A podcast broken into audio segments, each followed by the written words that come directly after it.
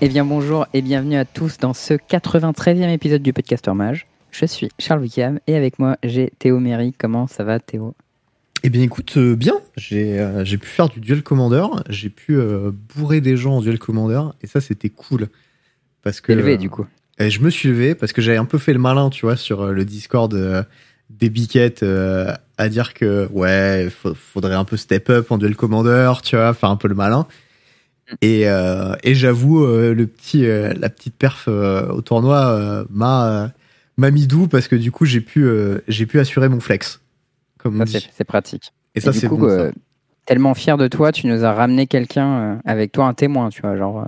Et ouais, il y avait, euh, il y avait un judge qui est également un acolyte pour, pour nos questions de règles et, euh, et aussi pour l'organisation des podcasts Match Series avec, qu'on avait fait avec Majestic Games, euh, Fjordlac ou euh, Jordan Lacombe. Bonjour, hein. comment tu vas Jordan? Eh ben salut, merci beaucoup à vous de m'avoir invité sur, euh, sur ce podcast au, au lendemain du, du tournoi des apps. C'est euh, c'est très très sympathique à vous et j'ai accepté avec, euh, avec plaisir cette invitation. Écoute, merci, plaisir merci. d'être invité. On était content de te voir en vrai. Moi, en tout cas, j'étais bien content. Je suis sûr que Théo. euh, Bah ouais, de ouf. concentré. Il était si content de me voir. Jordan, il m'a fait un deck check de 15 minutes. Moi aussi. D'ailleurs, pour la petite histoire, il m'a fait un deck check aussi.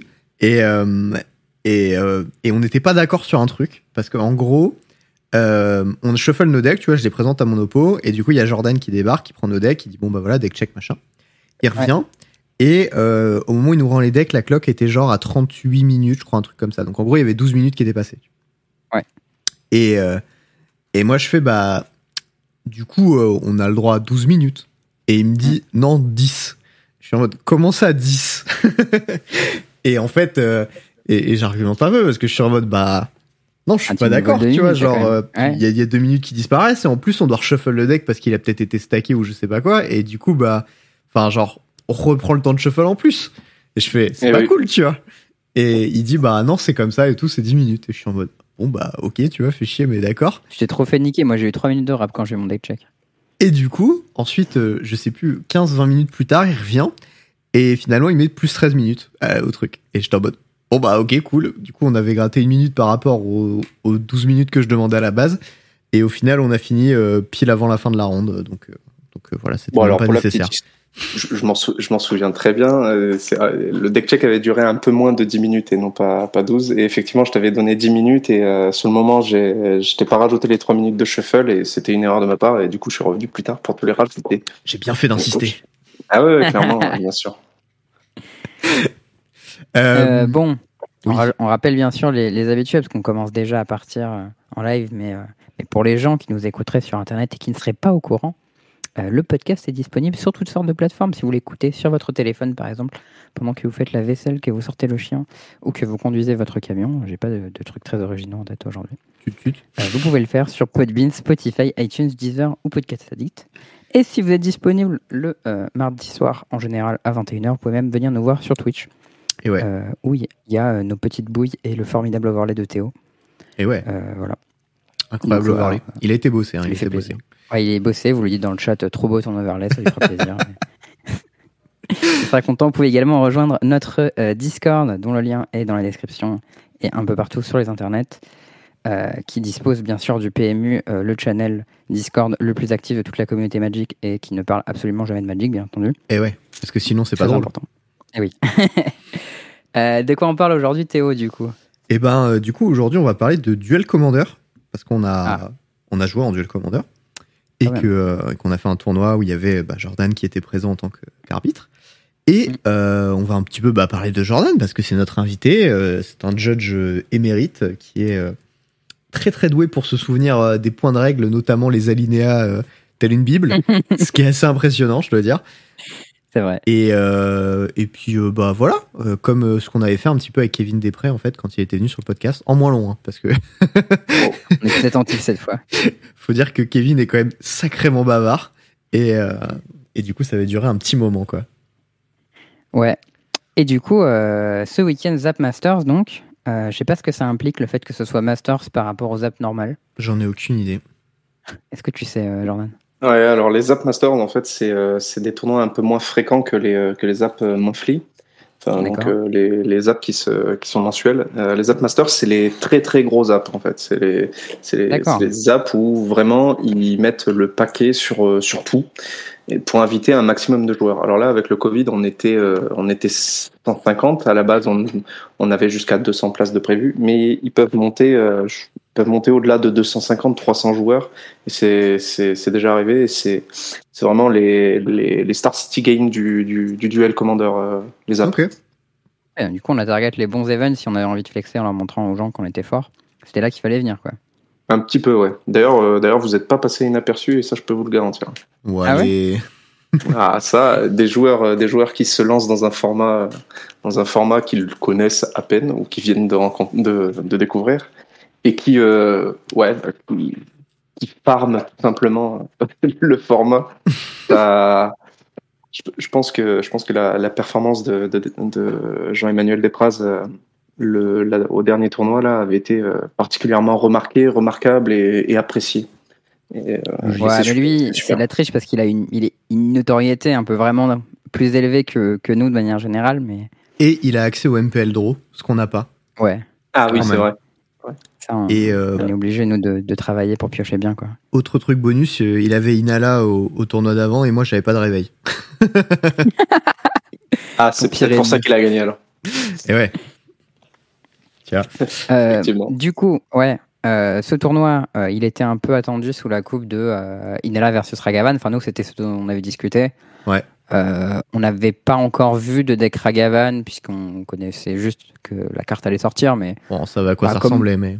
Bah, globalement, c'est le meilleur one drop de Magic après Death Ray Shaman, j'ai envie de dire. Et Hmm, je suis pas d'accord. On.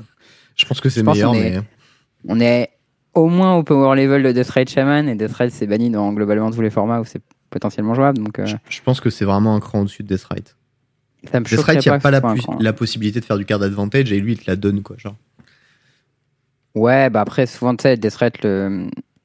la polyvalence d'avoir à la fois le mana garanti plus euh, les points, tu sais, tu peux interagir avec le graveyard, c'est vraiment très fort dans les formats éternels et tout. Mais ouais, je suis d'accord que, enfin, il n'y avait pas besoin d'être un génie pour savoir que Ragavan, ça allait être broken. Euh, la question, c'était juste, est-ce que ce serait plus broken que Inala qui est vraiment cassé en deux? Euh, Moi, je pense pas. Mais en tout cas, c'était pas mal facile. Enfin, c'était pas mal plus facile à piloter, je pense. Et du coup, on- sans surprise, on a pu avoir beaucoup de joueurs avec Ragavan dans le top 16. Euh, Euh, D'ailleurs, euh, il m'arrivait un petit truc, c'est, euh, c'était un peu rigolo. Ronde 5, euh, du coup, je tombe contre un. Enfin, moi, moi j'avais un plan, du coup, je vais peut-être revenir là-dessus pour le tournoi, c'était de, de tomber contre Inala et Aragavan. Donc, du coup, j'avais un deck qui était un peu axé contre. Pas abusément non plus, parce qu'il fallait quand même avoir un deck fonctionnel. hein. Et, et du coup, ronde 1, 2 et 3, je suis pas tombé contre Aragavan, donc j'ai serré les fesses. ouais. il se trouvait que j'ai eu des games un peu close et j'ai eu des adversaires qui jouaient pas particulièrement bien et du coup j'ai pu leur voler des games et euh, du coup Mm. j'ai pu me faufiler assez euh, assez assez tranquillement. Euh, ensuite il y a eu Inala que bah pareil c'était un pilote qui était pas qui avait pas beaucoup d'expérience je sais pas sur le deck ou qui qui, qui était peut-être un peu à la masse et Ah, il, est, il est très très dur à apprendre le deck hein, pour le coup. Genre les 15 premières games que tu fais avec le deck, c'est vraiment très très difficile. Oui, le deck, le deck est très dur à, à, à jouer, je suis d'accord. Euh, ceci fait, dit, c'est très dur à apprendre en fait. Une fois que tu as beaucoup beaucoup joué avec, ça devient vraiment plus facile. Oui. Parce qu'il y a beaucoup de patterns que tu reconnais. mais ce- ceci dit, tu vois, genre, Le euh, même j'ai joué dur. contre JE au début avant qu'il maîtrise le deck et tout. Et euh, bon, ok, c'était JE, tu vois. Mais euh, il avait peut-être 3-4 games dessus. On a fait des parties et les parties étaient beaucoup plus compliquées, tu vois. Pour moi, et parce que tu, je comprenais en fait où il, où il en venait et je comprenais ce qu'il ce faisait. Euh, mais bon, tout ça pour vous dire, euh, ronde 5, je suis tombé contre un adversaire qui jouait euh, Ragavan, qui était à. Ouais. Non, ronde 6 même, il était à 5-0. Bon, on s'en fout.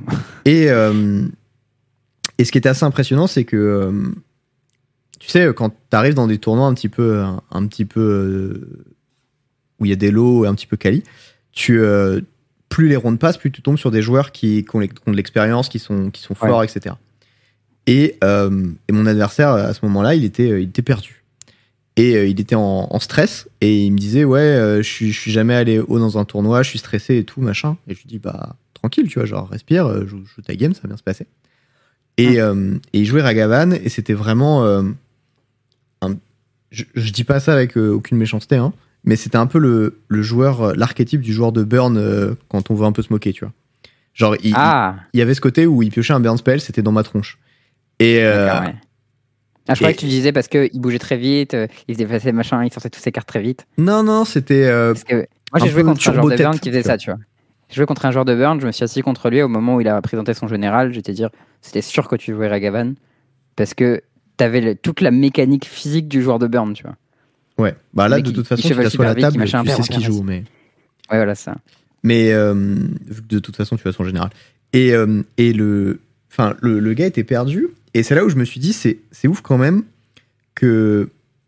Alors peut-être que c'est le deck qui le permet, parce que effectivement le deck était très con quand même au tournoi Ragavan. C'était très, très fort. Et euh, je pense que ce sera la, la dernière fois où le, où le général sera légal en, en duel commander. Ouais. Et, euh, et mon oppo a failli m'en voler une en fait. Même en jouant euh, un petit peu avec les pieds il y a quand même une game où j'ai fait des trucs plutôt forts. Enfin, j'ai joué à tous les tours, j'ai dépensé mon mana efficacement et tout. Et il y a quand même une partie où il a failli me défoncer. Juste sur le fait que Ragavan, dans Removal, Removal, c'est hyper vénère. Bah, c'est possible parce que toi, tu fais tour 1 Isamaru et lui, il fait bah, tour 2, je tue ta bête, je connecte. Ouais, ouais, mais c'était bah, plus compliqué ça parce qu'il il a fait tour 1 Isamaru. Enfin, moi j'ai fait Isamaru, il a fait Ragavan. Il a fait je bute ton Isamaru, j'ai fait bah il est indestructible. Et du coup, on est reparti dessus au tour suivant. J'ai rejoué une bête de plus, j'avais deux bloqueurs. Et là, il a fait Bolt Bolt, enfin deux équivalents, tu vois. Into j'attaque, je te prends un Spirit, je le joue avec mon trésor.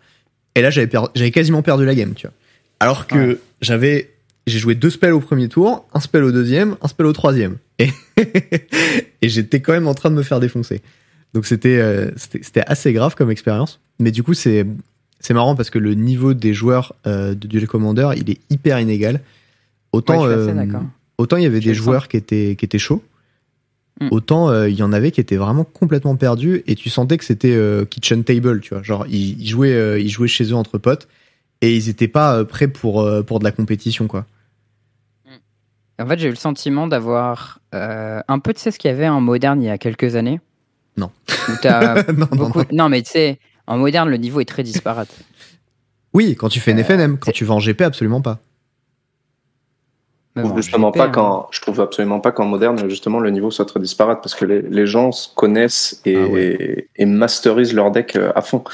Et là, les on- gens, ils connaissent beaucoup les, les decks et les machins, mais pour autant, ils jouent pas très bien, forcément. Ah, je suis vraiment pas d'accord. Ouais, je suis pas d'accord non plus. Ok.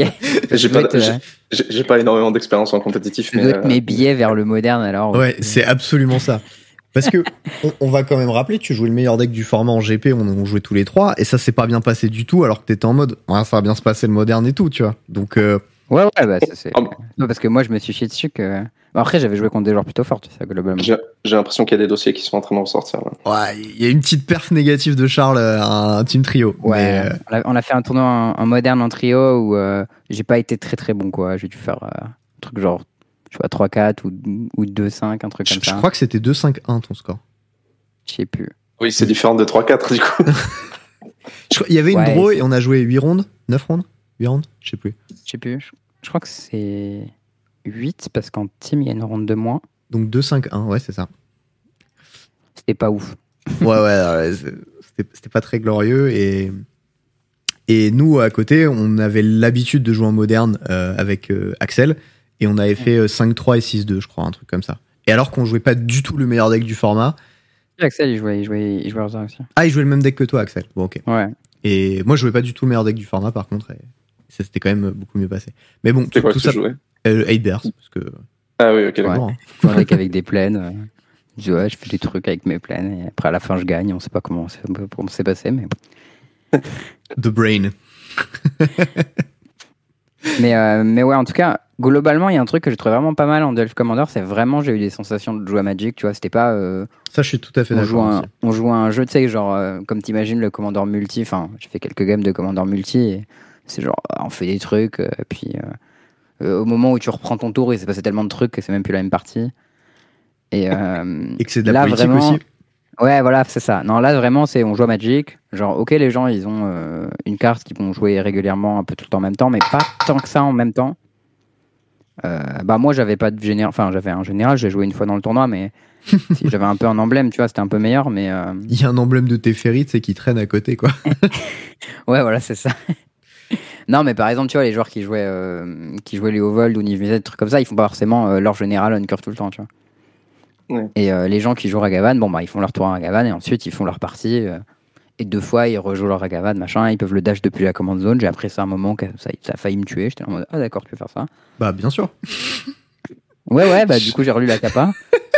j'ai euh, j'ai fait un regard euh, vraiment surpris et ensuite j'ai fait Magma Spray sur le Ragavan, du coup. Mais, mais si j'avais pas eu ça, je serais mort, ouais. Ouais. Les, les joueurs de Duel Commander, là, euh, pour le, euh, au, niveau de, au niveau du ZAP, il y, a- y avait, on- je pense qu'on pouvait rencontrer deux types de joueurs. Euh, les affamés du, du jeu de cartes, en fait, les affamés de Magic. Ah, ça, c'était nous, ça. oui, voilà, ben, les, les gens qui avaient besoin de ressentir, euh, tu sais, la petite goutte de sueur quand tu te dis, putain, si, euh, si je joue ma foudre là, à ce moment-là, euh, bah, je vais, je vais clamser derrière parce que du coup, bah, j'aurais plus rien pour, euh, j'aurais plus de removal, etc. Ouais. Mm. Et il y a, il y a énormément, euh, il y, il y avait, il y a eu énormément de joueurs qui, euh, qui se sont dit, bah, chouette, c'est la reprise, quoi. Donc, euh, je vais pouvoir ressortir mes cartes, je vais pouvoir euh, retrouver les copains, je vais pouvoir euh, me, me remettre, euh, me remettre dessus, je vais, je vais pouvoir jouer et et c'est ça que tu appelles, je pense, euh, plus ou moins des, des joueurs casuals et, et des joueurs compétitifs que qu'on a pu rencontrer sur le tournoi. Ouais, bien sûr. Euh, j'ai- J'aime pas trop cette, cette dénomination-là parce que euh, la plupart des joueurs euh, qui viennent jouer au, au Duel Commander sont vraiment des joueurs compétitifs hein, en règle générale. Et, et voilà ce qu'on a pu retrouver euh, grosso merdo comme grosse famille. Il y, en avait beaucoup qui sont venus euh, entre copains et qui, qui avaient hâte de jouer l'un contre l'autre, juste pour pouvoir euh, retoucher en fait leurs cartes, euh, pouvoir remélanger euh, leur, leur sleeve, pouvoir, euh, pouvoir se prendre des mélangeaient pas tous beaucoup, hein, pour le coup. Ouais. Euh, Ça, je sais pas s'il faut leur dire aux gens, je comprends, hein, 100 cartes c'est agaçant, mais. Il y, en a deux, trois, je shufflais leur deck, hein, même si c'était pas trop, trop conseillé, mais j'étais en mode, pff, franchement, c'est abusé. je prenais son deck, j'ai fait, bon, vas-y, je shuffle un coup parce que là, ça m'énerve. Ouais. ouais, mais- Ah, tu sais, moi, ils se sentaient mal parce qu'ils me voyaient shuffler pendant 10 minutes et eux, au bout de 2 minutes, ils s'étaient arrêtés. C'est en mode, bon, ils vont recommencer à shuffle un peu, tu vois. En Non, même mais temps, après, entre 10 avec minutes le et deck que 30 tu jouais, en même temps, avec le deck que tu jouais, euh, je te euh, enfin, mélanger ton deck euh, une fois, deux fois, trois fois, quatre fois, alors que euh, toutes les deux secondes, tu vas tuter euh, des, des cartes. Je sais pas si Ouais, c'est hyper pertinent. Il faut shuffle, écoute. Moi, quand je demande à mon adversaire, ouais, est-ce que je peux short cutter Il me dit, bah non, je- comme je connais pas trop, j'aimerais bien que tu fasses tout tranquillement et tu reshuffles à chaque fois. Je dis, bah, ok, tu vois. Est-ce que tu faisais partie, euh, est-ce que tu faisais pas partie des, des gens, des joueurs qui à la fin, euh, bah en fait, euh, tout simplement retournaient leur deck et puis, euh, puis mettaient les, les cartes qui- qu'ils allaient tutoriser au dessus et puis Ouais, ouais. disaient, Au-dessus ouais, du deck, voilà. mon deck, il est face visible et je prends les cartes une par une. Ouais, c'était bon après. euh, C'est plus pratique en vrai. ah bah c'est- effectivement, si, si Tu, l'adversaire tu m'arrêtes quand on fait un truc et on shuffle à ce moment-là et puis voilà, quoi. si, le joueur a rien à faire, euh, enfin n'a- pas, n'a rien, n'a pas, n'a pas d'opposition à ce que tu vas faire, il y a pas, de- y a pas de Moi, J'ai eu des ça. hein. spots où j'ai un adversaire qui avait trois interactions dans le même tour. Et je pouvais quand même avoir mon deck face visible parce qu'aucune d'entre elles a changé quoi que ce soit sur mon truc. Ouais. Et malgré ces trois interactions, je l'ai battu d'ailleurs dans le même tour. Donc, euh, comme quoi, c'était pas si bien que ça d'interagir. Bon, juste pour, euh, pour faire une petite update quand même, euh, oui, euh, Inala c'est broken, oui, Ragavan c'est un peu broken aussi. Et euh, ceci dit, Inala c'était quand même vachement plus fort que Ragavan, mais vu que les gens ils étaient pas trop en mesure de jouer proprement le deck et de builder proprement aussi le deck, euh, ça a moins, enfin ça s'est moins vu. Parce que bah effectivement jouer Ragavan tour 1, euh, blaster les bêtes en face et ensuite partir de là comme plan de jeu, bah déjà c'est hyper linéaire, c'est hyper répétitif et c'est hyper facile à prendre en main. Alors que le gameplay où tu dois faire une boucle qui va passer dans ton deck et si jamais tu te rates d'une carte, t'as perdu, euh, c'est un peu plus demandant, quoi. Ouais, bah, en fait, moi, j'ai pas mal ce sentiment-là. Déjà, parce qu'il y, a des- il y a des moments où Ragavan, t'as des, t'as des free wins. Genre, tu sais, tu connectes tour 2, tu fais Blood Moon, ton oppo il a pas la réponse. Bah, il y, a des- il y a plein de match-up où Blood Moon tour 2, c'est GG. Et euh, moi, j'ai ce sentiment-là parce que j'ai joué Inala, du coup, au jour 1. J'ai fait. euh, j'ai commencé à 2-0-1.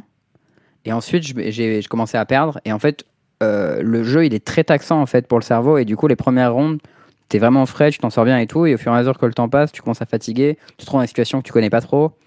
Et tu dois partir dans des spots un peu atroces où ta boucle elle, dure 15 minutes. c'est une boucle que tu jamais fait, tu sais pas exactement ce que tu vas prendre comme carte, etc. Et à un moment, tu prends la mauvaise carte. Moi, j'ai eu ça dans un spot où euh, à un moment, j'ai pris Dark Ritual au lieu de prendre Rain of Filth. Et 5 minutes plus tard, ma boucle, il manquait un mana. Et j'étais comme un con. j'étais en mode putain, qu'est-ce qui s'est passé? Et, euh, et, euh, j'ai perdu ma game dans les tours additionnels euh, à cause de ça. Donc euh, j'étais un, peu triste. Et, euh, mais du coup, euh, sur ce tournoi, j'ai fait 3-3-1 jour 1. Donc 3 loses euh, jour 1 avec une draw et 6-1 jour 2. Moi d'ailleurs, j'ai envie Et- de mettre un petit euh, shout-out à ton dernier adversaire du jour 1. Ouais, c'était ton poteau euh, Non, jouait. euh, c'était. euh, Ah non, mon dernier adversaire du jour 1. c'était je, je me souviens plus de son prénom à la, à la personne. Mais ah oui. elle jouait oui, oui. Et moi j'étais. c'est- et elle t'avait bourré. Ah ouais, mais là, cette game-là, pour le coup, je fais death les deux games, j'ai même pas joué. C'était pas un truc un genre peu Marjolaine ou quelque chose comme ça? Marjolaine, ouais, je crois que c'était ça. C'est ça? Et ben voilà. Big up à ouais. toi si, si un jour tu nous entends. Je suis content que t'aies battu Charles avec, euh, avec Isamaru. Ça fait Ouais, plaisir. c'est marrant parce que suis- quand, je, quand je me suis assis à la table, j'ai dit Oh non, tu joues Isamaru, si je perds, mon pote il va me défoncer, il va me dire Haha, t'as perdu contre Isamaru et tout. et euh, bah après, bon, les deux games, j'ai vu Ligan 5, je fais des à deux land, euh, donc euh, j'ai mon Wish Talisman qui allait chercher deux basiques, tu vois, donc euh, c'était c'était game. Mais pour le coup, à part cette lose là où je fais double death, mul 5 les deux games, je peux rien faire, toutes mes autres loses, j'ai toutes perdues. À un moment, je peux dire spécifiquement quelle erreur j'ai fait, et si je l'avais pas fait, j'aurais gagné la game en fait. Et Ce qui est un peu flippant du coup. Ouais, ça fait très peur. Ça veut dire qu'en fait, si j'avais joué parfaitement, j'aurais pu faire euh, quasiment euh, 600-7-0, quoi. Et ouais. Et, euh, et tu vois, il y a une game à la con où euh, ça, c'était à la... au jour 2, au jeu contre un auditeur d'ailleurs, euh, au moment où Jordan il nous a des checks. Euh, et euh, on discute un peu, etc. on Balance joue la game. blazes, hein. Ouais, euh, je me rappelle plus comment il s'appelle. Aïe aïe aïe, l'erreur Désolé. Tu parles pas, Désolé. tu parles pas d'Antoine au moins Non, non, c'était pas Antoine. Antoine, euh, Eh ben Antoine, attends, c- c'était quand? C'était le jour 2 jour 2, on est à 5-0. Mon adversaire joue Grenzo C'était quelle, euh, quelle, euh, sur le rebound. c'était quelle ronde? Ronde. euh, T'as encore les adversaires? Ah, ouais, si 5-0, c'était à c'est bon. 5-0, c'est ronde round 6. 6. C'est ronde 6. Ronde 6.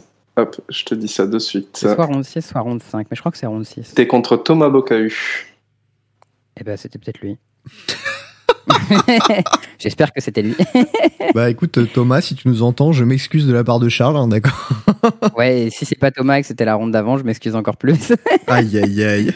Mais du coup, en fait, à la fin, je fais un Gift Given où je fais une pile où je prends. euh, j'ai mes trois cartes dont j'ai besoin, mais à quatrième, j'en ai pas besoin, je sais pas quoi prendre. Et je me dis, bon, vas-y, je vais prendre un Dark Ritual, euh, ça peut pas être mauvais, tu vois, je serai tranquille comme ça. Et en fait, il avait un Sling Gang Lieutenant avec 6 gobelins sur table. Ce qui du coup faisait 6 dégâts en tout, quoi. Mhm. Et moi, je pars avec Reanimate, qui me met 3 points sur mon Spellseeker, et je suis à 10. Donc je prends 3 sur Reanimate, 6 sur ces gobelins, ça fait 9. Je reste à 1, et euh, pas de souci, je fais mon truc. Sauf que il a un de ses gobelins, quand il crève, il me colle un point. Et moi, comme je suis un animal, euh, Bonjour, il six faut lire les cartes. table, J'ai pas lu tous les 6. je me suis dit, ouais, bon, lui, c'est un truc qui tape, quoi. Voilà, bon, c'est un gobelin. Et, euh, et du coup, m'a mis un point, et si j'avais pris Stifle en quatrième carte, bah, j'aurais gagné. Et euh, est-ce que ce gobelin, c'était celui qui a une pyramide sur la tête là? Non, c'était pas lui, c'était Ah, le gobelin dommage. de standard là, hein, qui, est, qui peut. Il a célérité si tu l'équipes. Ok. Et quand il crève, il met autant que sa force à une cible de ton choix. Ouais, ok. je- Oula, c'est lequel celui-là? C'est une Unco qui était jouée vite fait dans Mono Red, mais c'est pas. ouais, je crois que c'est une carte de Zendika Rising. Fireblade Bref, Charger. Ouais, c'est lui, je crois. Et, euh, et du coup, si j'avais pris Stifle, j'aurais pas pris ce point et j'aurais gagné. Et en fait, euh, j'ai pas pris Stifle parce que je suis un animal. Et du coup, j'ai perdu. Et, et en fait, toutes mes games, il y a des moments comme ça où là, j'ai pas pris telle carte, là, j'ai pas pris telle carte, là, j'ai pas fait ça. Et du coup, j'ai perdu les games. Mais je me dis qu'en fait, le deck était tellement busted que si tu, si tu le maîtrisais parfaitement, euh, c'était possible de gagner toutes les games tout le temps. Quoi. Qui était le commandant euh, exactement? C'était quel Grenzo. Lequel? Grenzo euh, X rouge noir, euh, il est 2-2 avec des compteurs et il joue Le deck. Ok, c'était Grenzo, garde, garde du donjon. Et Même pas qu'il y avait plusieurs Grenzo. Ouais. Il y en a un bien à deux et les autres ils sont pas bien. Voilà, c'est tout ce que je Alors, sais. Mais j'ai les noms des deux joueurs. Il y en avait deux sur le tournoi. Il y a Guyot Alexandre et Ashori Idriss. Mais Ah. Il y a Ah. Roussel Samuel aussi. Peut-être que Je crois ça que c'était. Idriss. Mais je suis pas sûr.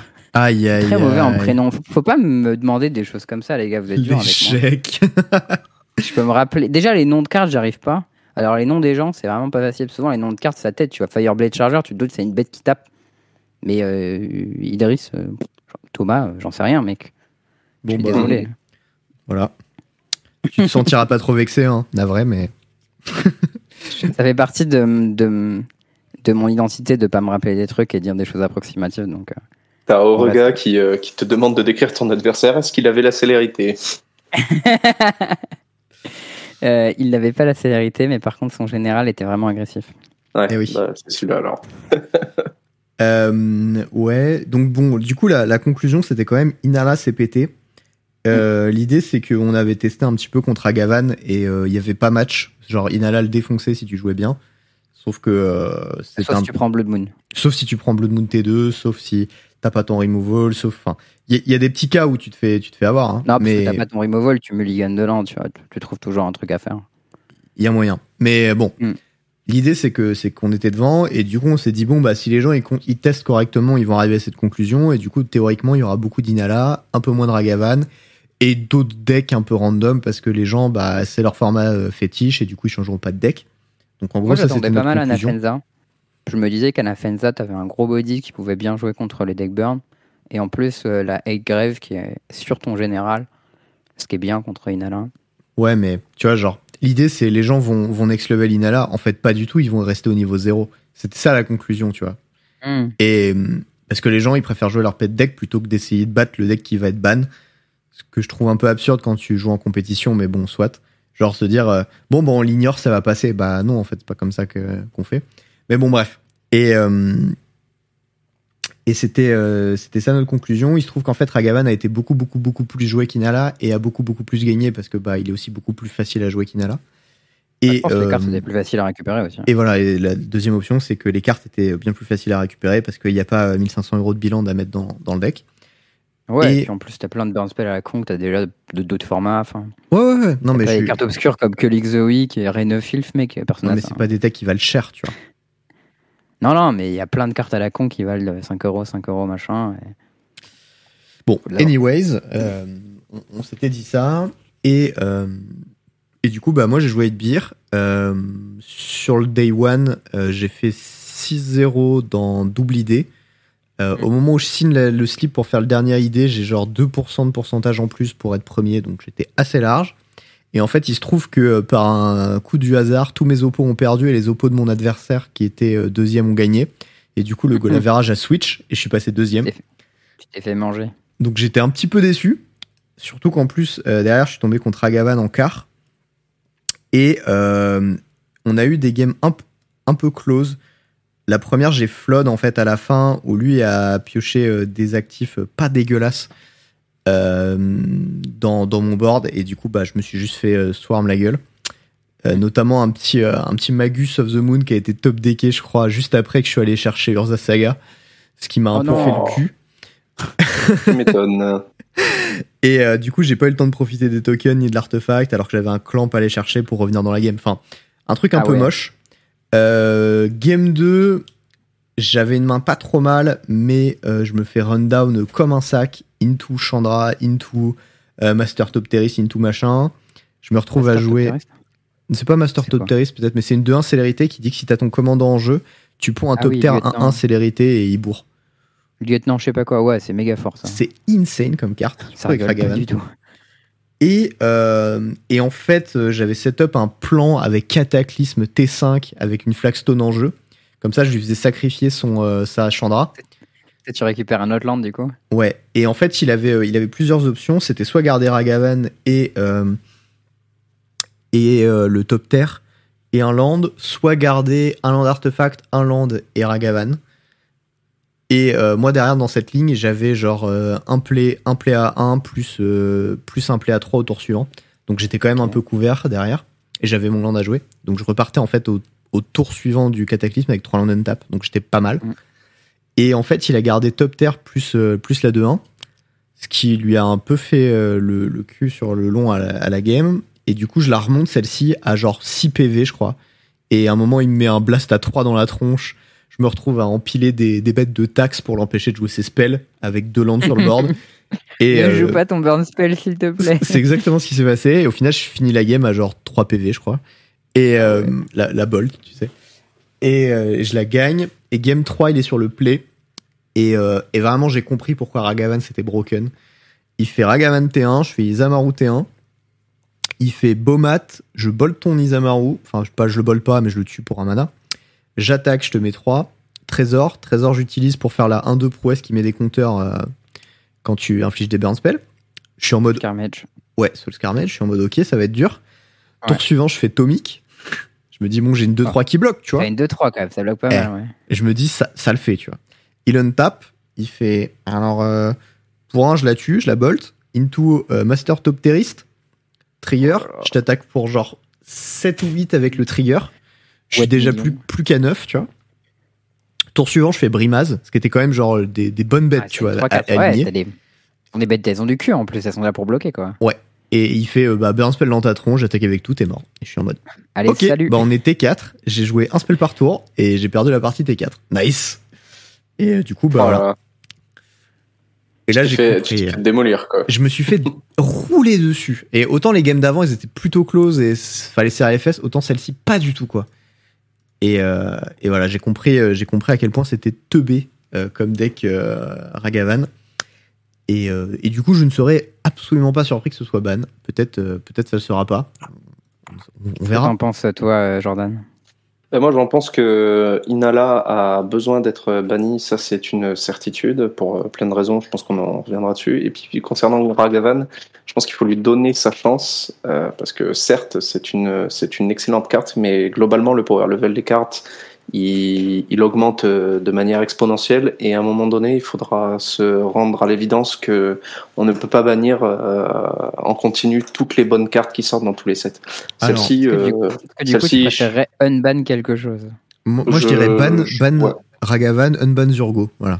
C'est mon call. hein. Ouais, bah je, je trouve que ça serait plutôt pas mal également euh, à mon à ça me choquerait pas. Zurgo, c'est une 2-2 pour 1. Bon, bah, très bien.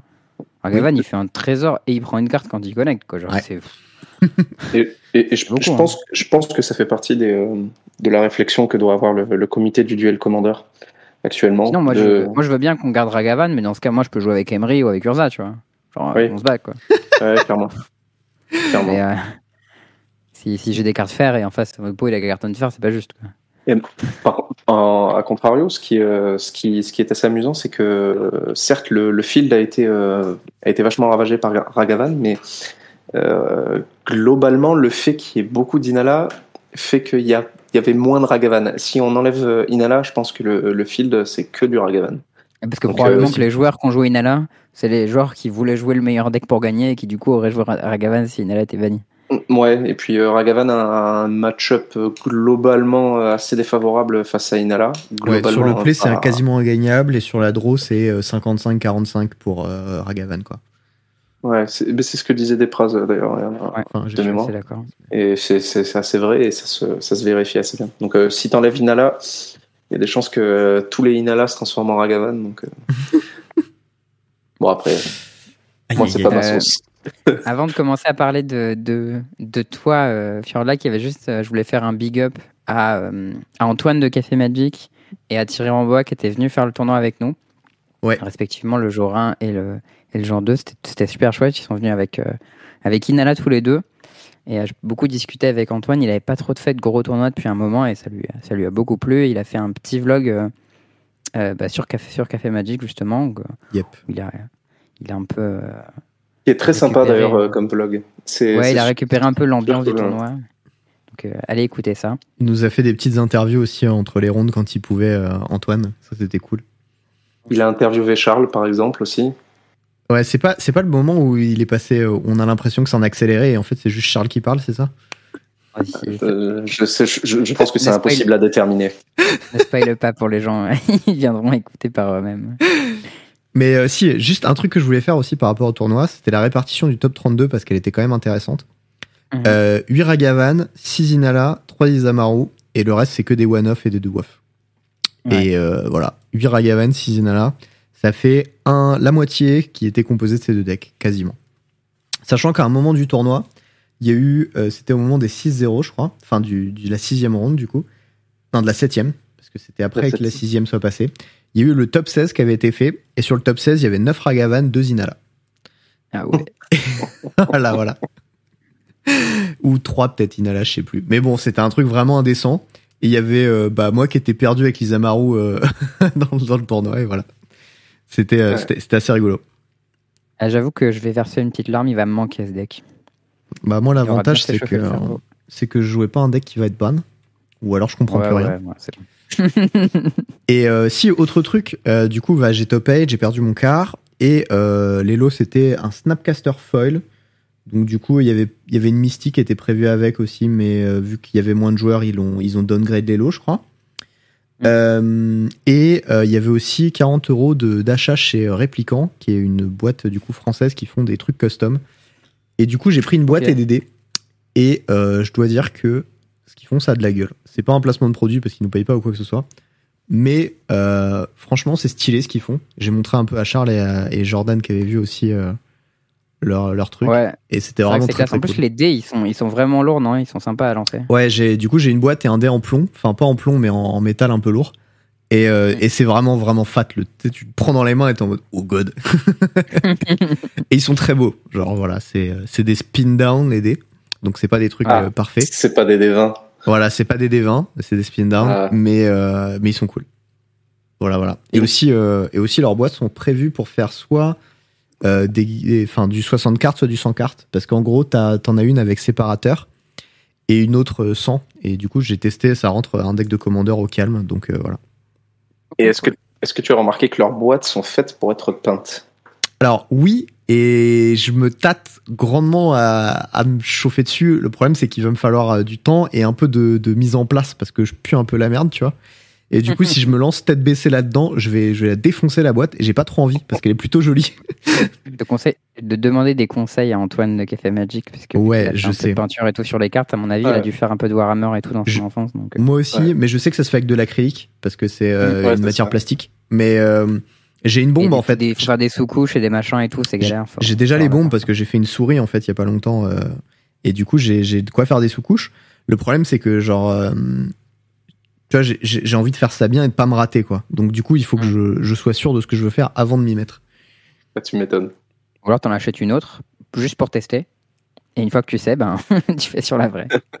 Mais ouais, mieux, vaut demander à Antoine de, de Café Magic parce que du coup, euh, j'ai vu son boulot et c'est vrai que fait, quand même des, jolies altérations et il saurait t'aider, je pense, euh, là-dessus. Ouais. À la base euh, il avait euh, il, faisait des tokens en fait. C'était euh, bah, je crois que c'était MTJ Coffee Token qui s'appelait à l'époque. Et euh, et il m'en avait filé pour euh, le premier proto que j'avais fait, je lui en avais acheté. Et j'ai genre je dois avoir une pile d'une vingtaine ou d'une trentaine de tokens qu'il m'a fait et ils sont tous trop bien donc euh, du coup je, connais bien le, taf d'Antoine, euh, t'inquiète. C'est cool. D'ailleurs, pour le coup, pour ce tournoi, moi, il m'avait fait deux tokens, qui étaient le token Trigger Spellseeker et Trigger Inhala. Et c'était absolument insane pour décrire euh, ce qui se passait sur le bord de mes adversaires. C'était vraiment parfait. Que tu te rends compte qu'il faut des tokens spécifiques pour hmm, genre visualiser tes triggers. pour que son deck soit clair, c'est quand même qu'il est compliqué, mais en vrai, en final, c'était vraiment super pratique. Yep. Et euh, JE les avait aussi. D'ailleurs, il m'a pas rendu mon tapis, salaud. Faudra l'embêter. Ouais. Bon, est-ce qu'il serait pas temps de parler un peu de notre ami, euh, de notre ami Jordan? Et ben ouais, de ouf.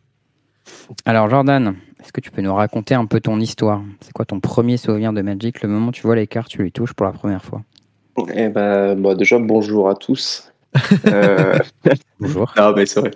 Euh, mon premier souvenir de Magic, c'était, euh, bah, en fait, c'était quand j'ai commencé, c'était en 1998. Euh, c'était un week-end, je m'en souviens très très bien. C'était dans mon le premier village où j'ai habité, et j'avais un de mes, mes très bons amis d'enfance, hein, les enfants, les, les amis qu'on a quand on est enfant, euh, qu'on est à l'école primaire. Ah ouais. Il s'appelait Corentin. Tu te rappelles euh, ouais, Il a une mémoire de psychopathe, c'est incroyable. Ça m'a un peu marqué. Il, son grand frère était au collège à l'époque et il, a- il y a un jour, il m'a invité chez lui et il m'a dit bah tiens regarde mon grand frère il, il a des cartes. Euh, alors c'est pas c'est pas Pokémon parce qu'à l'époque on était à fond euh, Pokémon et il me dit euh, regarde c'est un jeu comme ça avec du mana et, euh, et il m'a appris à jouer. On avait on avait 9 ans et c'était bah, c'était la, la toute première fois que je jouais à Magic. Et après bah, ça j'ai continué à jouer à Magic pendant pendant très très très très très longtemps. Du coup, euh, sans discontinuer, euh, t'as en- enchaîné direct, t'as joué à Magic euh, Genre Ouais. t'as eu des moments où on jouait un peu avec les potes, ou il y a un moment où t'es allé en boutique, comment ça s'est passé? Ouais, bien sûr. Ben, en fait, euh, à l'époque, euh, du coup, ben, j'avais 9 ans, hein, j'étais à l'école primaire. J'ai continué à jouer à Magic jusqu'en jusqu'au jusqu'au lycée, je pense. Euh, lycée, collège-lycée en 2003-2004, quand il y a eu Mirodin qui qui est sorti. C'est le moment où j'ai commencé à jouer, moi. Ah ouais Ouais. Je me souviens, il y avait l'ange de platine qui, euh, qui, qui sortait. Et, Ah ouais, euh, c'était et, ouf euh, ça pour nous dans la récré, les gens qui avaient ça, genre ah on peut plus gagner et tout. ah, c'était trop fort. C'était trop fort. C'est c'est le genre de carte qui correspond très très bien à- aux joueurs un peu timides, tu sais, aux, Ouais, bah ouais. qui, qui se disent c'est incroyable, un ange. Je, je pense que ça correspond à tous les casus même. hein. Dès que, moi je me souviens les trucs comme ça, il y avait, moi à l'époque où j'avais commencé au collège, c'était avec les. Tu sais, c'était des espèces de monstres volants là. Ouais, c'est Et- Kamigawa, c'est un petit peu après. Et voilà, c'était trop cool. Mais non, tu sais, les kami, euh, il y avait un cycle de 5 kami dans les 5 Ouais, c'est couleurs. Myojin de la rage infinie et tout. Ouais, c'est ça. Ouais. cela, ouais. Il y avait Et, et of euh, euh, False Hop. je me souviens, j'avais le vert et j'étais en mode, ouais, je suis rebattable. Ils avaient un marqueur divinité sur eux et tant qu'ils l'avaient, c'était indestructible. Hmm. Ça, c'était bien broken. Ouais, ça, c'était les gros Camille alors. Je, je, me- je me souviens plus comment ils s'appelaient. Ah, eux, c'était Myojin, mais après, je sais pas, c'est peut-être pas les mêmes Camille of False Hope et tout. Ouais, Ça se trouve, je, me, je confonds. Je sais pas. ouais, ouais. Et du coup, l'ange de platine, ouais. Ouais, ouais, du coup, ouais, on, on s'en- on s'est perdu un peu, mais du coup, euh, euh, bah, quand la huitième édition, euh, le, le corset, euh, non, ça s'appelait bien la huitième édition. Quand Ouais. elle est sortie, ben, j'ai j'ai arrêté parce que je trouvais qu'à l'époque, euh, c'était 2004, je pense, 2005, Ouais, je 2005. trouvais qu'elle je trouvais qu'à l'époque, le, les cartes, ça allait trop vite, qu'il y avait trop de cartes qui sortaient, que c'était impossible que ça Aïe, aïe, suive. aïe. Et euh, voilà, forward. à, à l'époque, j'étais, j'étais le président de, de, de mon club Magic euh, dans, mon, dans mon lycée et dans le, dans le département. Et, et je trouvais que ça allait beaucoup trop vite, les cartes. Voilà, bon, c'était, c'était, euh, ça devenait, ça devenait n'importe quoi. Euh, et j'ai, j'ai, j'ai tout simplement euh, arrêté de jouer pendant, pendant une quinzaine d'années, arrêté de jouer en papier. Mais j'ai continué à jouer euh, sur, sur tablette. À l'époque, il y avait, il y avait un, un jeu sur tablette euh, qui s'appelait euh, Duel de Planeswalker ou Duel. ouais, Duel euh, of Planeswalkers 2014, j'avais joué à ça. Moi. duel euh, ou c'était duel MTG, duel Magic, un truc dans le genre. Et c'est pendant une quinzaine d'années, ça a été les applications de, de jeux online ont été mes seules accroches avec Magic. Et j'ai sais, tu repris. pouvais pas jouer avec quelqu'un aussi Non. pas, tu pouvais jouer que contre l'ordi? Ouais, je, je sais pas si tu te souviens, il y avait des missions, il y avait des, Ouais, il y, avait Genre, des, il objectifs à atteindre. Fallait que tu battes euh, et en moins de X tours euh, tel et tel personnage et tout. Ouais, c'est ça. Et ton deck, il était stacké, je crois, ou le deck de l'oppo était stacké euh, dans la mission tu... au fur et à mesure. Non, c'est pas ça? Ouais, si, si, mais c'était ça. C'était c'était exactement ça. Et c'était c'était trop bien ce, c'était trop bien ce logiciel. C'est sympa. Et en vrai, ça ressemblait un peu à M- MTG euh, en termes de visuel. Il y a des petites animations et tout. Ouais, franchement, Ouais. honnêtement, j'ai retéléchargé le jeu qui était sorti justement en 2014, euh, il n'y a pas très longtemps sur une tablette. Euh, ou c'était c'est la version 2015. Franchement, c'est incroyable ce qu'on a avancé dans, dans le jeu avec euh, MTG. Quoi. C'est, Bah, heureusement, Ah ouais. hein, parce que putain, il y avait du retard. hein. c'est le jour la nuit. Quoi. C'est incroyable. Même avec euh, MTGO. Quoi. Donc, voilà. Ok. Et du coup, euh, comment ça s'est passé pour euh, quel moment tu t'es tourné vers les tournois, etc. Ouais, Parce que bah, sur, euh, sur, sur Duel of Planeswalker, machin, tu peux même pas faire des tournois, des decks standards. hein. Je crois que t'as qu'un pool de cartes qui est défini dans, le- dans le soft. Ouais, c'est ça. Mais t'avais, t'avais un pool de cartes euh, qui était, c'était, c'était un bloc. Hein. Il me semblait que les cartes correspondaient à un bloc, comme un bloc à Monket, euh, bloc, euh, des blocs comme ça. Ok. Et en fait, euh, bah, quand j'ai recommencé euh, à reprendre le jeu papier, le jeu physique, parce que je me suis rendu compte que j'avais des cartes euh, qui, qui depuis 2003 en fait avaient, euh, avaient quintuplé en termes de valeur.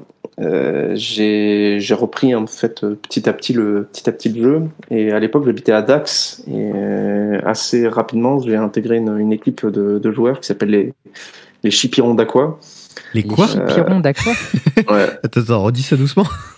les chipirons, donc c'est une sorte de petite pieuvre euh, qui se mange, qui est super bon. Et, Ok. euh, Cherchez ça sur Google, là, Chipiron. ouais, franchement, cherche et tu vas voir. Donc les Ah, Chipirons d'Aqua. Oui. euh, Et d'Aqua, c'est une ville bah, c'est Dax. Comment ça Dax, c'est d'Aqua Bah, Dax. Tu connais pas Dax, la ville thermale dans le sud? Si, mais pourquoi Aqua? Je vois pas le rapport. Bah, d'Aqua, bah, puisque un d'Aqua, une d'Aquoise. euh, Ah, c'est les gens qui habitent à Dax Ah, qui s'appellent les ouais. Daxois. Bah ça, je ne Ah, savais pas, bah. tu vois. Ah, c'est pas évident. Bah, c'est- pourquoi c'est pas les Daxais? Un beau jour un. C'est pas Ouais, moi bah, qui moi fais. non plus, mais je peux pas supposer que nous on sait que c'est les Daxois. Il y a, a- a pas Mais si je te dis qu'avant euh, j'étais putéolien, tu peux pas te deviner que c'était à Puto. Enfin, j'en sais rien, ce serait à Putéol, ce serait vachement plus logique. Non, je t'aurais- je t'aurais dit autre chose. Ouais, voilà. C'était plus vers Boulogne, je crois, mais je suis pas sûr. ouais. C'était pas tout à fait la même population, ouais, effectivement. Et du coup, les Kitéons. Les Kité... Non. T'as c'est- c'était un général, Ouais, en fait, tu confonds. Solkar, ouais. Ouais, Les Kipirons d'Aqua, non? Ouais, les Chipirons quoi. Et, franchement, ça a été euh, une très très grande bande de- d'amis et de potes avec qui, euh, enfin, qui m'ont qui m'ont réappris le jeu euh, et qui m'ont appris à devenir un joueur plus ou moins compétitif, du moins ce que ce que j'en pensais à l'époque. Et ils m'ont amené dans, dans mon premier gros tournoi compétitif à ce moment-là. C'était en 2018, donc c'est assez, c'est pas très très vieux. Il y a trois C'était à ans. Libourne. Ouais. C'était à Libourne, c'était un 64 joueurs. Euh, voilà, j'ai fini euh, quatrième, je crois. Oh C'était moderne. Dis donc. Ah Quatrième Quel bon choix, quatrième en moderne, incroyable. Meilleur que Alors, Charles ne fera jamais dans ce format. Quel bâtard. C'était en J'ai moderne. fait euh, top 4 d'un d'un PPTQ en plus la première fois que je jouais le deck. Ah ouais Dur avec moi. C'était quoi? Ah, Ouais, mais c'était C'était KCI. quoi ton deck? Non, c'était G-Sky Control. Ah, ok, ok. C'est celle-là qui m'avait prêté le deck. J'ai fait 600 dans les rondes, j'ai gagné encore. Après, j'ai perdu contre. Burn sur la drop. Faire top ok, 4 avec euh, KCI sans connaître le deck, euh, c'est euh, chaud patate, quoi. Non, parce que Il m'a fallu un peu plus de temps. mais- C'est possible qu'il ait gagné à un moment avec KCI, mais euh, bon, le, le deck était un peu broken, quoi, faut le dire. Non, mais tu peux pas dire ça. Bien choisir mon deck, ça fait partie de mes qualités. Tu peux pas juste dire qu'à chaque fois, comme je joue le deck broken, ben forcément, euh, ça compte pas. C'est pas juste. Hmm, alors, c'est un peu vrai, mais ça n'empêche que le deck était broken. Mais du coup, en 2018, c'était peut-être même l'époque où KCI c'était broken, non? C'était un peu avant Je sais plus. Euh, KCI, c'était broken en 2018-2019, ouais, c'est correct. ouais. 2019, Ah, hein, euh, Après, il a fallu avoir la bonne liste et ça s'est pas fait tout de suite. Et Ouais, mais du coup, le la question, début- c'est qu'est-ce que Jordan y jouait? Je jouais humain et j'ai toujours joué humain. Et je- Nice. et je C'est n'ai un bon joué deck, humain. Quel homme Non. de goût. J'ai joué humain et le deck euh, Badzan. Je sais pas si, si vous connaissez le deck Badzan, c'est un deck euh, plein de C'est un deck triggers. absent, pas bien. Ouais, un deck absent que pas bien, mais en fait euh, qui est dont l'initiateur qui s'appelle Antoine Maurice, euh, qui habite à Paris, est un. Ah, mais si, si, je, je vois ce deck. Moi, je vois pas. J'ai joué contre lui deux fois, euh, deux fois en MKM Series et il joue. euh, bah, Il joue sa- vol aussi. Sa liste, elle a ça. pas mal évolué, mais en gros, ça jouait euh, Flicker Wisp avec euh, Eldrazi euh, qui processe, qui fait moins 3 moins 3. Ouais. Ah Sauf ouais, que c'est ça. euh, il jouait des cocos en plus, il jouait des ouzes, il jouait. Enfin, voilà. Et, hein, c'est- me- un deck dont si tu vois la liste, tu dis ouais, enfin bon, ça ira jamais bien loin. Et pourtant le mec, euh, il fait que des top 8 avec, donc c'est quand même assez, assez, euh, assez énorme. Et voilà si les deux mauvais, seuls, ouais, voilà les, les seuls decks que j'ai, euh, que j'ai rarement joué de, de ma Lui, il vie. t'en- il t'aide bien si tu connais bien les règles, ce genre de deck, à mon avis. Ouais, je pense, ouais, je pense que ça, c'est le genre de truc qui, qui t'aide à, à faire une bonne transition vers, euh, vers l'arbitrage, vers l'apprentissage de, de- d'un peu tout, euh, un peu euh, du fonctionnement interne et euh, du processus euh, réel que, qu'a le jeu euh, de par les règles en fait. Et vu que, coup- vu que Ouais, maintenant vas-y. t'es judge, euh, comment t'en es arrivé à te dire la Magic compétitive c'est pas fait pour moi, je préfère faire de l'arbitrage? Bah, je pense que c'est euh, pour ma part, il faut surtout pas prendre euh, ma prendre parole moi, comme hein. Euh, non mais comme, comme comme étant celle de, tout le monde, mais pour ma part, euh, je trouve je trouve énormément de plaisir à jouer à- au jeu, ça c'est sûr. J'en trouve encore plus à faire de l'arbitrage et euh, depuis euh, depuis que je suis devenu arbitre, je fais quasiment que de l'arbitrage je joue je joue vraiment très très peu. euh, j'ai- fait très très peu de parties. J'ai plus fait de l'organisation de tournois et de l'arbitrage euh, en temps, depuis que je suis devenu arbitre, tout simplement. Et du coup, ça s'est fait comment la transition entre le moment où tu as fait ce tournoi à Libourne euh, et où tu fais top 4, tu dis putain, je suis fort et tout, jusqu'au moment où tu dis finalement, faut que je fasse arbitre? Ben, en fait, c'est parce que euh, j'ai eu un, il y a eu un arbitre justement sur ce tournoi, euh, un, un arbitre qui s'appelle, qui- enfin, qui s'appelle, qui s'appelle, si, qui s'appelle Julien Roire, qui était, qui était niveau 1. Ouais. Et euh, qui est un excellent joueur de modo. C'est, un très gros, euh, c'est, un, un farmer de, de MTGO, quoi. Mm. Et, euh, et Iriel Pingouin, peut-être que, peut-être que tu as déjà vu son nom, euh, Théo, je sais Non, pas. le problème c'est que j'ai joué très très peu à Modo dans ma vie. Ah, d'accord. Ouais. Et- Pour les gens qui ne savent pas, euh, Modo, c'était l'ancien nom de MTGO. Je pense qu'il y a des gens sur le podcast qui peut-être. Ah, peut-être. ouais. Modo MTGO, la même chose. Voilà. Vas-y, continue. ça a été ma, ma première expérience. euh, enfin, c'était la première fois que je voyais un arbitre euh, qui courait un peu partout, qui faisait euh, 36 000 trucs à la fois. Ça m'a intéressé. Je me suis intéressé à ça. Et petit à petit, euh, bah, vu que je suis assez pas perfectionniste, mais j'aime pas me lancer dans quelque chose sans le faire euh, de manière euh, pleine et entière. Mhm. Je me suis dit que je deviendrais bien arbitre un jour et que pour le faire, eh ben, il fallait que je me plonge à fond dans le processus du jeu et dans l'apprentissage de, de ses règles, de ses us et coutumes, de son environnement, de, de l'organisation de tournois. Et depuis, bah, depuis j'en suis, euh, j'en suis là où j'en suis à l'heure actuelle. T'as vu ce mec courir partout, tu t'es dit putain, il a l'air de galérer, moi aussi j'ai envie de faire ça. Ouais, en gros, ouais. C'est ouf. Ça doit être ça. Non, mais. Et du coup, euh, parce que bon, ce qui- ce qu'il faut savoir, c'est que les gens se rendent peut-être pas compte parce qu'ils te connaissent pas. Mais on a eu une petite discussion avant où en gros, euh, Jordan nous expliquait que quand il y avait des conférences d'arbitrage, c'était le gars qui faisait, euh, qui notait la référence de la règle. Donc tu sais, c'est un, enfin, je sais pas si pour vous expliquer, c'est un peu comme une bible où tu as des alinéas, des paragraphes, etc. Et les règles elles sont numérotées avec euh, genre plusieurs chiffres et euh, des fois une lettre, ou 112 etc. points et 49B quoi. Ça arrive, ça, ça m'arrive assez fréquemment de, de tomber pile poil, euh, parfois par hasard, hein, sur, euh, sur la règle qui, euh, qui se rapporte à une situation euh, bien précise. Voilà. Et, et c'est ouais, quelque chose que c'est quelque chose d'assez d'assez drôle que j'aime bien faire parce que justement les gens euh, les gens ils sont ils sont étonnés et- parce que tout le monde ne, ne sait pas qu'il y a euh, 237 pages de, de de règles dans le jeu, de comprehensive rules. Toi tu le sais. Et ouais. Oui, Ouais. moi, je sais. Et puis, en plus de le savoir, il a du coup une connaissance très euh, large sur euh, les règles techniquement. Et euh, bah, typiquement, on a un Tu- petit document, tu vois, avec. Tu me euh, flattes.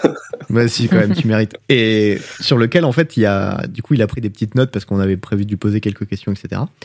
Et à chaque situation où ça fait un truc d'arbitrage, il y a plusieurs points de règle qui sont notés. Et il y a Charles qui lui a demandé, il a fait, mais tu, tu vas les chercher? Il fait, bah non, je les connais, tu vois. Et en même temps, il tapait d'autres trucs, et il y avait d'autres points de règle qui se rajoutaient. Et j'étais en mode, putain, mais il les connaît vraiment par cœur, en fait. et, euh, et voilà, bah, c'est une encyclopédie vivante un petit peu des règles de Magic. Voilà. Mais euh, s'agit pas. Enfin, je, je les connais pas par cœur les règles, mais mais je sais quoi chercher, au, à quel endroit et au bon endroit. Et, et c'est souvent une des, des, des bonnes qualités que d'un arbitre, c'est de savoir euh, quoi chercher et où chercher. C'est pas pas de connaître les choses par cœur, c'est de savoir comment les retrouver en fait. Parce que tout Ouais, comme connaître. pour, un dév- comme pour un développeur au final. Mais je, je pense, je pense, ouais. Parce que tu peux pas connaître tout le, tout le langage, euh, tout le langage de, de- du code. Je pense que c'est pas. Ah Possible, je suis pas développeur, peux mais- pas, hein. Non mais tu peux pas tout connaître, mais, Mais la tu question sais- c'est de savoir comment chercher pour tr- trouver ce que tu cherches. Quoi. Exactement. Exactement. Et ça, ça fait partie des trucs que moi je teste aujourd'hui quand, euh, quand euh, je dois certifier un arbitre. J'essaie de voir si, si la personne, euh, en fonction de telle ou telle question que je vais lui poser, va être capable de retrouver ça dans la documentation. On a une documentation qui est très bien fournie. On a beaucoup de ressources qui sont très bien fournies. Vous parliez de, de Kevin Desprez en, en, introduction. Alors, j'ai absolument rien à voir avec euh, Kevin Desprez puisque c'est c'est vraiment euh, le monsieur de l'arbitrage euh, Ouais, en le France et, en et- France, et dans le monde. Et moi, je suis juste un, un random qui, qui, qui, est, qui, qui est devenu arbitre il n'y a pas très longtemps et qui, qui connaît deux trois trucs. Mais enfin, lui, c'est vraiment le monsieur, le monsieur de, de l'arbitrage. Et, et grâce à, grâce à ce genre de personnes, ben, on, a une, on a une documentation et, une- et des ressources qui sont phénoménales un peu partout sur Internet. Et euh, il faut savoir quoi chercher, à quel endroit, et ça, ça fait partie des, des, des bonnes qualités. Tout connaître, c'est impossible. mais- C'est le monsieur de l'arbitrage, mais il est pas très fort en, en règles techniques. On l'a on l'a attrapé sur des questions de règles, euh, Ouais. Kevin. Ouais. dans le Mais c'est, je pense que ça aurait pu être une transition, tu vois, qu'on aurait pu faire, qu'on aurait pu noter sur le Google Doc là. Et tu vois, par exemple, il y a Maxime Mounet euh, qui, qui demande si je suis level 2 ou 3. Je suis level 2, euh, Maxime. Euh, Il y a un des, une des- vraiment une des, des caractéristiques propres à l'arbitrage, c'est que euh, c'est pas parce que tu es L3 que tu connais toutes les règles, et c'est pas parce que tu es L1 que tu connais moins de choses qu'un L2 que tu connais moins de choses qu'un L3. Il y a d'autres types de, de, connaissances euh, en fait qui rentrent en compte. C'est une Clairement. question de responsabilité, je crois. hein. Euh, Pas que. juste L2, t'as- Oui. L2, tu peux avoir la responsabilité d'être judge d'un event. Non, mais il y a 40 des, plus. il y a des questions organisationnelles aussi, ou genre Ouais. euh, Ouais, ça de sera l'organisation clairement, et des choses Une- comme ça. un, un arbitre comme, euh, comme, euh, bah, comme Kevin ou, ou comme euh, par exemple Emilien Wild, euh, Mm. qui est un arbitre belge, qui ont fait euh, immensément de, de tournois, ou un arbitre niveau 2 comme Are Maturana qu'on a vu euh, qu'on a vu ce week-end au, au Zap à Palaiso, puisque c'était lui le head judge, qui a Ah oui, très sympa d'ailleurs. qui a une très sympa. quantité phénoménale de, de, de, GP et d'expérience. Enfin, voilà, c'est c'est incroyable. Quoi. Le, la gestion d'un tournoi, c'est une expérience qui peut pas s'apprendre dans les livres. Et ça fait partie des, des feedbacks, par exemple, que, que dont, dont, je lui ai parlé à, à Arrêt ce week-end. Je lui ai dit que, que bah, bah faire un tournoi, enfin, faire rouler un tournoi, ça, ça s'apprend pas tant que ça dans les livres. Ça s'apprend beaucoup sur le terrain, ça s'apprend beaucoup à l'imitation, ça s'apprend beaucoup à l'observation des autres. Et, euh, et du coup, voilà, le, le, Covid, par exemple, bah, ça a beaucoup ralenti les, les activités arbitrales. Et ouais. j'espère vraiment que ça va pouvoir reprendre euh, ouais. à Donf. C'est marrant, j'ai deux petites anecdotes justement sur Areps qui m'a fait un judge call euh, en deux parties. Où, euh, et la première partie, c'est qu'il a mis 11 minutes à me donner euh, euh, mon trigger raté, le trigger raté de mon oppo sur Pyrostatic Pilar. Ouais, je, je m'en souviens de Il n'y avait pas besoin de tout ce temps-là pour ça, mais oh, c'était vraiment by the book. Quoi. Il a Pyrostatic Pilar sur board, puis moi me défonce quand, il y a, quand je joue Inala. Donc du coup, je fais brainstorm. Il me dit OK, je dis ça résout. Il me dit oui. Je commence à faire mon brainstorm. Il me dit ah, tu prends deux. Je dis ah non, poteau, je prends pas deux. Et, là, il m'a fallu euh, 11 minutes de judge call pour avoir pour pas prendre mes deux points. Donc je me suis dit que c'était un peu, c'était un peu abusé. Du coup, après, vous êtes foutu de ma guelle parce que j'étais le dernier à terminer, forcément. Bah, franchement, non. Franchement, non. Bah, mais ah, si, si, moi, oui, oui, oui. Moi, je. bah, oui. euh, sur ce call en particulier, on en a parlé, on en a discuté après. Et, euh, et en fait, il y a, y a, tout un environnement. Euh, voilà, voilà, par exemple, l'exemple type de ce que je te disais tout à l'heure. C'est que euh, quand on prend un call, on prend pas le call, on ne le résout pas de la manière la plus évidente et la plus, la plus rapide possible d'un point de vue du joueur. On essaie vraiment de savoir exactement on essaie d'enquêter quand il y a besoin d'enquêter, on essaie de, de connaître la, la route cause, l'erreur à l'origine, la racine. Oh, bah. Pour euh... d'origine, c'est que mon adversaire il jouait trop vite et qu'il n'était pas attentif. Hein. c'est pas très compliqué. Hein. Alors, au final, oui, c'était ça, mais ça aurait pu être autre chose. Donc, euh... oui, oui. Mais du coup, après, il y a eu un autre, euh, un autre judge call ou une situation assez compliquée où à la game 3, je suis en train de go off dans un spot atroce. Et du coup, je me grille le first vote pendant longtemps sur des, des. Je fais des tours dans ma boucle parce que j'ai pas mon spell seeker et je fais des trucs chelous. Et à un moment, il arrive à visualiser le fait que j'ai mal résolu mon malin et je suis pas d'accord avec lui. Et du coup, je roll back tout le tour pour arriver à la conclusion que lui avait. Du coup, il avait raison là-dessus. Et du coup, je dis que c'était bien vu de sa part parce que moi, je m'étais voté là-dessus et que lui l'avait vu. Et euh, c'est pas évident d'être attentif sur ce. Enfin, en fait, il y a beaucoup de judges qui n'ont pas le niveau technique à Magic pour suivre des games aussi compliqués, en fait. non, mais c'est vrai. Hein. Enfin, je, je, le dis pas, je le dis pas de manière désagréable, mais c'est factuel, tu vois. Moi, j'ai. Inala, c'est un enfer. Ça m'est arrivé, euh, ça m'est arrivé souvent avec Elf en Legacy, par exemple, où euh, tu as des situations qui sont quand même assez compliquées parce que tu, tu joues des spells, tu dégages tes spells, machin, tu remontes tes bêtes dans ta main, tu les reposes, tu les machins, tu les trucs. Et, et à un moment, les, quand tu expliques des trucs au judge et qu'il n'arrive pas à suivre, c'est chiant. Et, ouais. euh, et, lui, non seulement il a pu suivre parfaitement, mais capter l'endroit où je m'étais voté. Et donc ça, c'était vraiment bien vu. Et voilà, du coup, il a, il a fait un très bon judge call au moment où c'était important et euh, c'était bien joué de sa part. Un truc aussi, euh, pour revenir à cette personne dont j'ai absolument oublié le prénom, le judge. Arrêt Maturana. De quoi?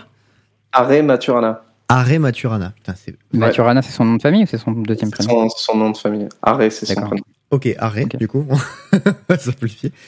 Et ben, euh, il, il, a une qualité que certains judges n'ont pas. Euh, et c'est euh, juste le côté un peu, tu sais, euh, déjà, il est très amical. Genre, c'est quelqu'un de très gentil et très sympathique, etc. Et en plus, euh, il, a, il a ce côté où il arrive enfin, à, à pondérer les règles avec le contexte, tu vois. C'est un truc mm. que, genre, les judges font et en fonction des judges, ils le font plus ou moins bien. Et c'est un truc qui fait et très, judge, très bien. Judges débutants le font pas trop en général au début. Ouais. Mmh. Euh, notamment aux Zap, il y en avait un qui était un peu débutant et il y, y, a plusieurs moments où, où, où je me, enfin, je, je, me disais, mais la réponse me paraît hyper évidente et on n'est pas d'accord dessus et du coup, c'est la merde, tu vois. Et j'ai pas envie d'être désagréable avec le gars. Du coup, tu, fais appel et tu dis, non, mais enfin, c'est un peu ridicule, tu vois. Et justement, il y a Harry qui est arrivé, il a dit, non, mais c'est bon, genre, laisse-les tranquilles, tu vois. J'étais en mode, bah ouais, mais. et, non, mais c'est cool parce que, enfin, tu, sens que le gars, il est sympathique et il, il, est là pour des bonnes raisons, quoi. Et ça, c'est toujours une bonne chose, quoi. Ouais. C'est une personne formidable, très sympathique, très, euh, très pédago. Et c'est quelqu'un que, avec qui j'ai vraiment apprécié travailler. On avait déjà travaillé un peu ensemble sur le, sur le MKM Series Paris euh, en 2019, où tu étais, où tu as fait top 8 d'ailleurs. Yep.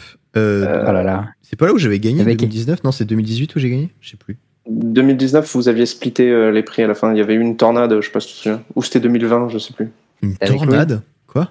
Oui, Tu sais, avec Louis, il y avait un, il y avait un putain d'orage de ouf là. hein, Et vous avez Ah, fait un BO1. C'est le truc qu'on avait. Ouais, t'allais- ouais, ouais, on l'avait fait en BO1, mais on l'avait. T'as raison. ouais.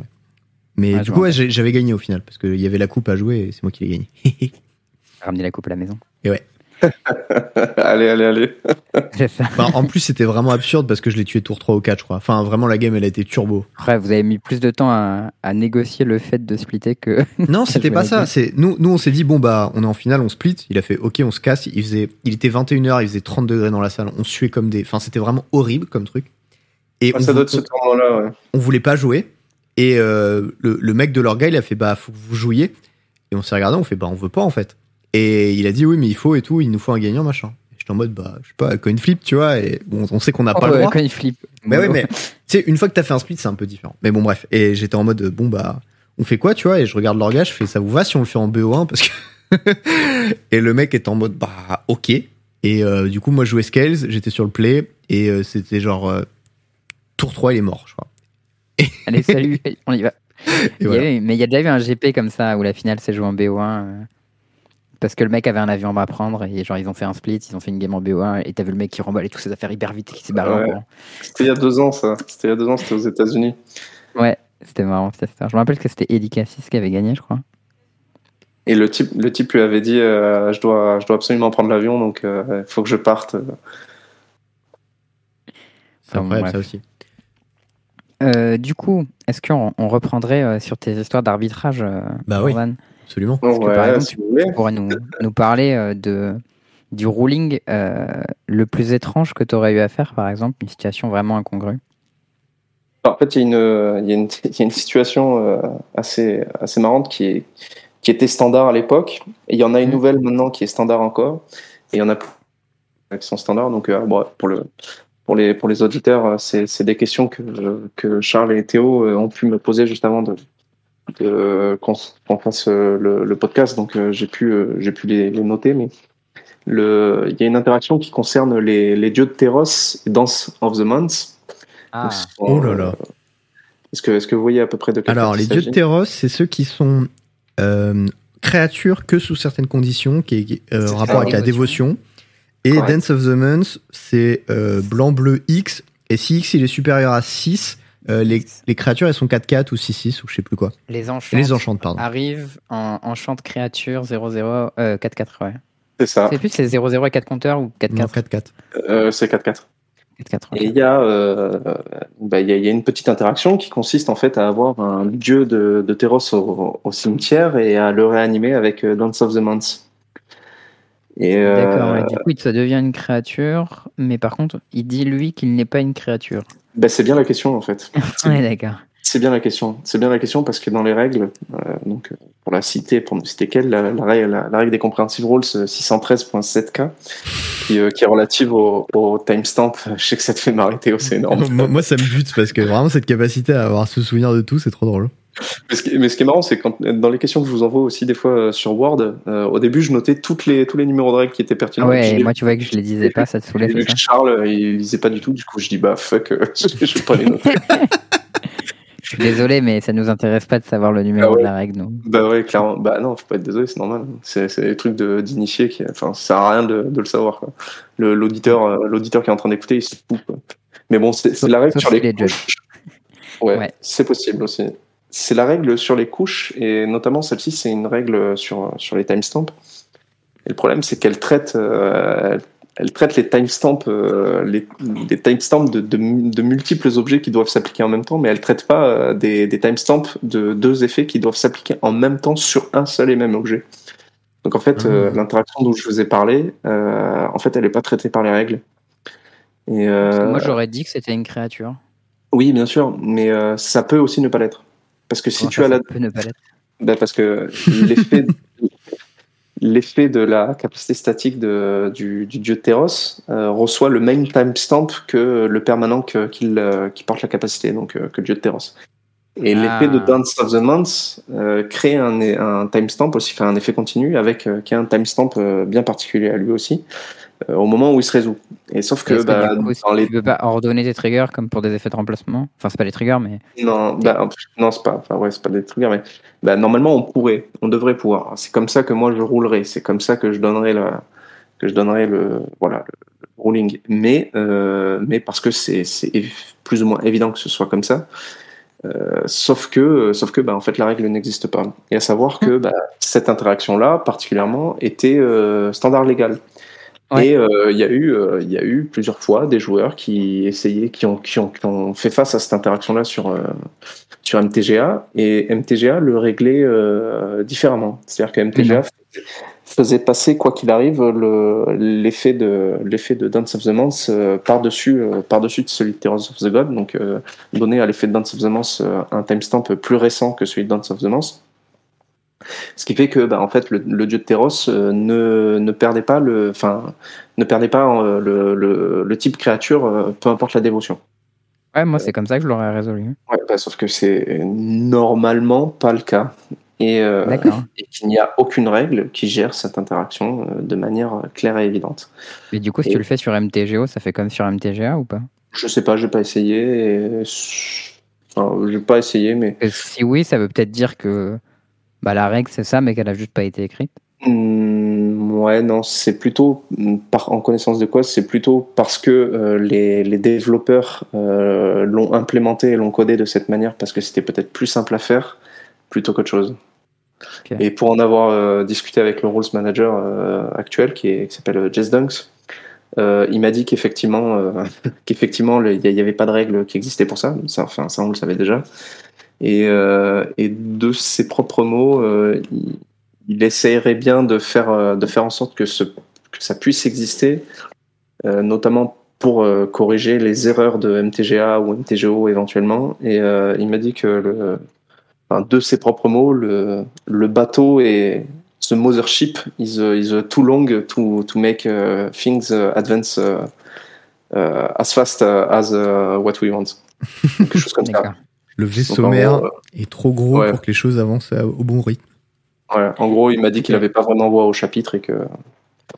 Et il y a une deuxième interaction justement euh, euh, qui, qui reprend quasiment la même chose et c'est pour ça que je te dis le ruling le plus étrange que j'ai eu à faire ben, ou une situation la plus incongrue c'est aussi une interaction standard c'est avec euh, imagine par exemple un Spark Double Ouais. qui, qui copie un Old Gross Troll donc euh, c'est un troll 3-3 qui quand il meurt tu le fais 4-4. revenir euh, ou 4-4 ouais quand tu, quand il meurt tu le fais revenir en tant que en tant que. Cora qui enchante une forêt Et que tu peux sacrifier pour faire une 4-4.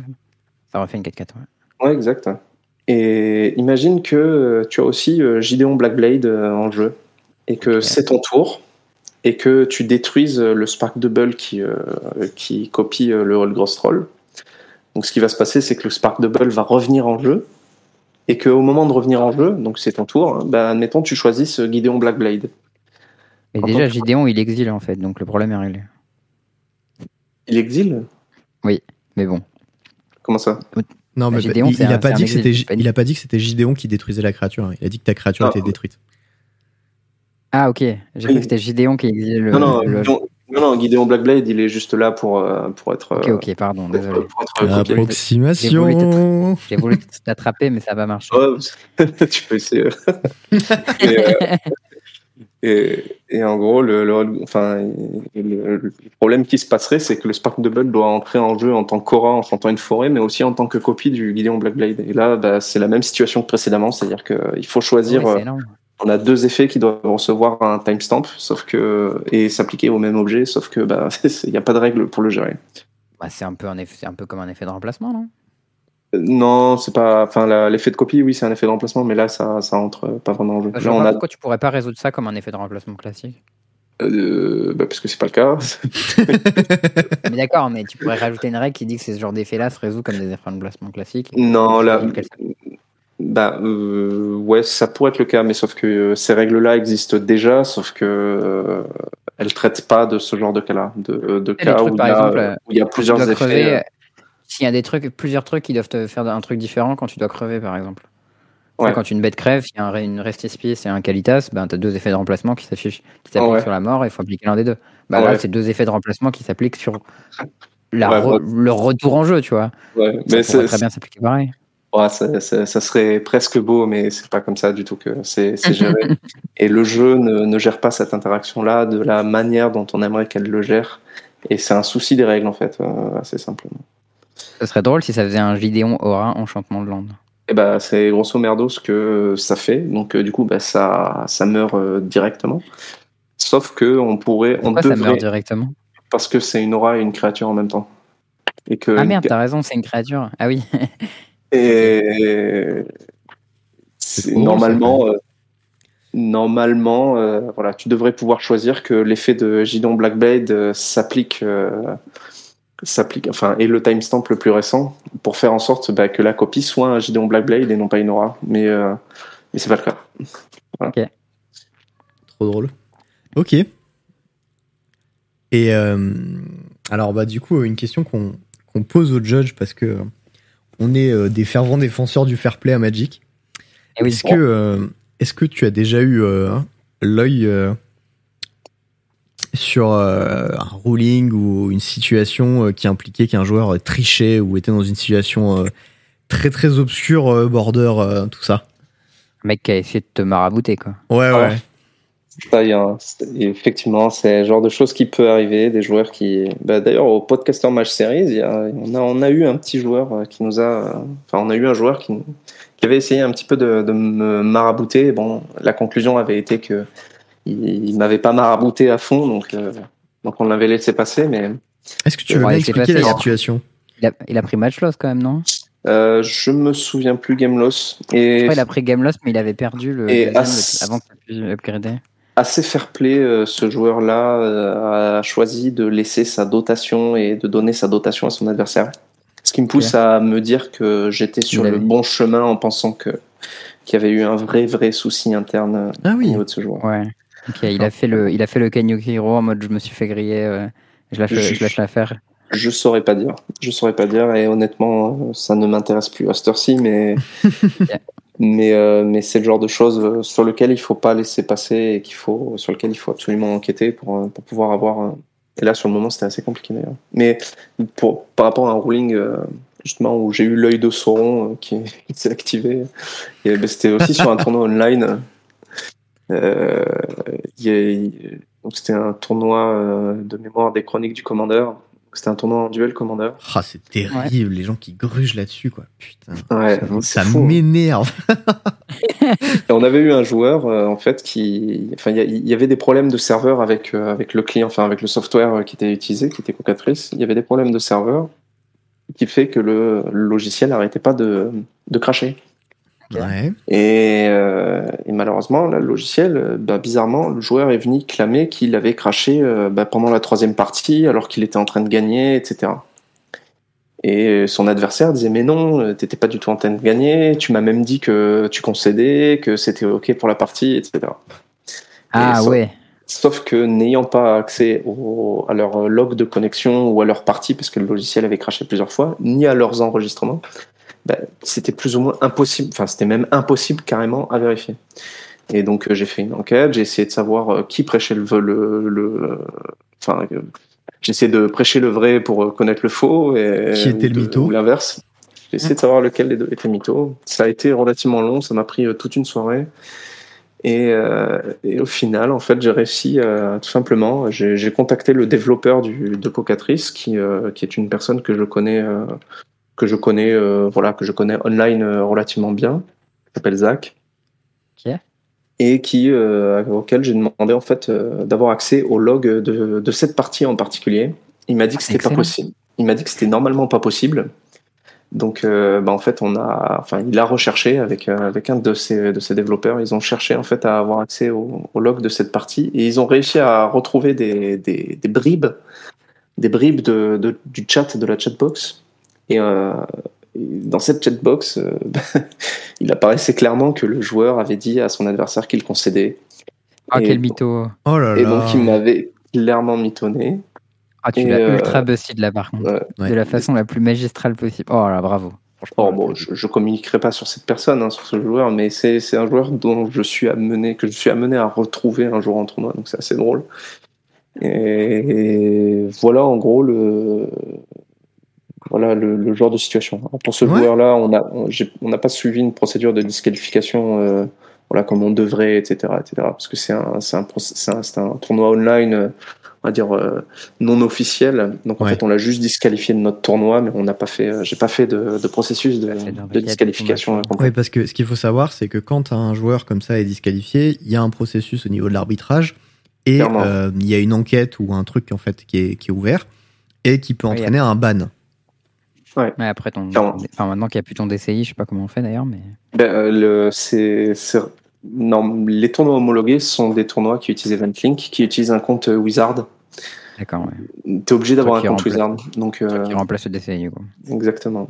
Ouais, mais du coup, ça veut juste dire que tu as une adresse mail, un nom, prénom. hein. C'est Ouais, oui. Mm, Ça veut dire que tu peux changer ton. Tu peux le gruger, ça. Enfin, euh, je vois comment facilement ça se gruge, mais Je connais, je connais des gens qui ont réussi à gruger aussi euh, leur petit ban de 3-4 mois d'SCI. Ouais, changeant, euh, j'ai j'ai déjà entendu des histoires comme ça aussi. hein. Tu les gens. euh, Enfin.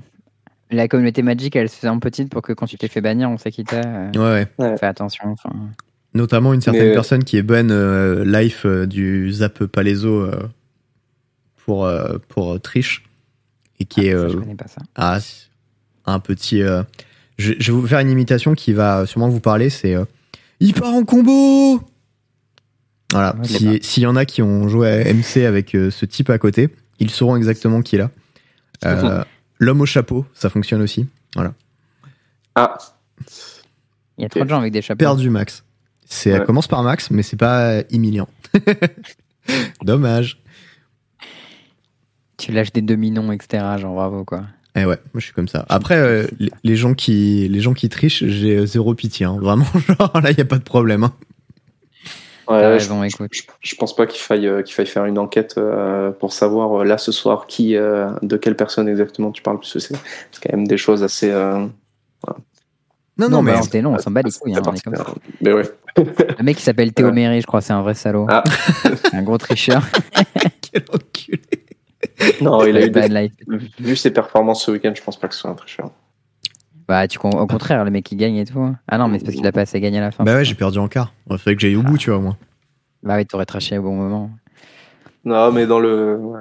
Voilà, c'est vaut mieux éviter que dans le chat, euh, il y ait des noms qui, euh, qui ressortent. Non, mais après, quoi, voilà, les, les discussions continueront, les réponses ne seront pas données, c'est tout. Ça, va- ça va Euh, se terminer sur le Discord, tout ça. hein. C'est possible. Ouais, il y a des chances. Le PMU est, est assez actif. Il n'y Il est a pas de limite sur le Discord. tout est raconté. Euh, Alors, bon, du coup, euh, vas-y, vas-y. Ouais, Non, vas-y, je t'en prie. Bon, et ben, euh, la, la question suivante, c'est est-ce que ça t'est déjà arrivé de donner un ruling et euh, encore aujourd'hui, t'es pas sûr d'avoir fait la bonne, d'avoir pris la décision? Au début, je, je me disais, bah, j'arrive pas à retrouver, j'arrive pas à retrouver, euh, à retrouver de ruling dont je, dont je suis pas sûr parce que je suis pas- beaucoup trop parfait. non, pas du tout, mais vraiment loin de là. Mais euh, étant donné la, la, la philosophie, en tout cas moi que je, que je porte, c'est que quand je suis pas sûr de quelque chose, j'essaie de le vérifier avant de, avant de le donner, avant de le rendre. Donc euh, je, je, je, ne- je, ne donne pas quelque chose dont je ne suis pas sûr. Oui, ou je consulte la documentation, ou j'essaie de j'essaie d'utiliser tous les moyens qui sont euh, qui sont à ma disposition pour euh, pour essayer d'avoir une réponse si euh, si vraiment je l'ai pas quoi. Et Ah, mais des fois, tu sais, c'est la parole de A contre la parole de B et tu peux jamais savoir, tu vois. bah dans ce cas-là, si, parce qu'on a une documentation qui est quand même relativement euh, bien faite et qui permet de gérer ce genre de cas. Et puis surtout, on a toujours l'appel au head judge qui lui va, va trancher au moins pour le tournoi. Et euh, si moi je suis head judge et que je dois trancher pour un tournoi, je, voilà, la, la parole, enfin, voilà, le ruling qui est rendu sera, sera définitif, que, que ce soit celui qui soit marqué dans, le, dans la documentation ou pas. Donc à partir de là, La sentence on- est irrévocable. Grosso merdo, c'est ça, mais, mais en fait, ce que ça signifie, c'est que c'est qu'il peut pas vraiment. Enfin, les erreurs qu'il peut y avoir dans les rulings euh, sont relativement. euh, ont un impact relativement presque mineur dans le sens où, euh, ben, d'un côté, on peut faire des erreurs comme n'importe quel être humain, mais d'un autre, euh, voilà, il y a, il y a des garde-fous quand même pour permettre à un tournoi de, de se dérouler correctement. Et un ruling dont je suis toujours pas pas sûr en fait. Euh, mais c'est pas vraiment un ruling, c'est c'est la réponse à une question qui m'a été posée euh, qui m'a été posée il y, a, il y, a, quelques semaines en arrière. La question c'est euh, le joueur utilise utilise le, le moins 2 de, de, du Planeswalker qui s'appelle RAL Conduit Storm. Donc il a utilisé exactement. Il lance il lance un quasi duplicate sur sur un golem précurseur. Quand il est target, tu payes 2, tu choisis une nouvelle cible pour le spell. Mmh, tu crées une copie et tu choisis une nouvelle cible pour le spell. il n'y a pas à payer. Et, euh, ah, il n'y a pas à payer. Et, non, et il lance, il lance euh, ce la copie du quasi duplicate aussi euh, le golem. Donc là, ça commence déjà à faire un peu de merde au niveau, au niveau des triggers, au niveau de, au niveau de tout ça. Mais là, c'est encore, c'est encore, c'est encore exploitable. Sauf que Quasi Duplicate à Jumpstart. Et euh, la question, c'est euh, je relance ensuite Quasi Duplicate en Jumpstart. Et la, la vraie, enfin, la, finalité, c'est de connaître euh, la force et l'endurance de d'une d'une carte qui a été qui est, qui est assez récente. admettons, c'est si le joueur a sur le champ de bataille le, la, la créature qui s'appelle Véran. Alors, je sais plus comment il s'appelle. non, c'est pas sûr. Son petit nom, on l'appelle Olivier. Enfin, je cherche. Qu'est-ce qu'il fait, lui, quand tu joues un sort ou un sort Véran Voice of rituel, Duality. C'est ça, quand tu joues un rituel ou que, quand tu joues ou copies instant ou sorcerer spell, il gagne plus d'un plus un jusqu'à la fin du tour. Et du coup, là, tu as copié 12 milliards de spells dans le même tour. Puisque chaque euh, quasi-duplicate que tu as lancé est copié 12 000 fois, puisqu'il target tous les autres golems. En gros, ouais, c'est grosso merdo, c'est la finalité. Et combien de dégâts, enfin combien de blessures pour infliger RAL, etc. Et en fait, j'ai. La réponse est à gagner, en fait, non? Ouais, exact. Alors ça, ça a été ma réponse. Ma réponse, la réponse que j'ai donnée, c'est euh, c'est que c'était, euh, ça faisait suffisamment, ça infligeait suffisamment de blessures et ça donnait une créature suffisamment grosse pour euh, pour que la, la partie se finisse quasiment instantanément. Je dis donc donc il n'y a, y a, pas trop besoin de se casser la tête. Mais du coup, j'ai repris j'ai repris ça après chez moi à la maison avec avec des collègues, avec des, des, des camarades.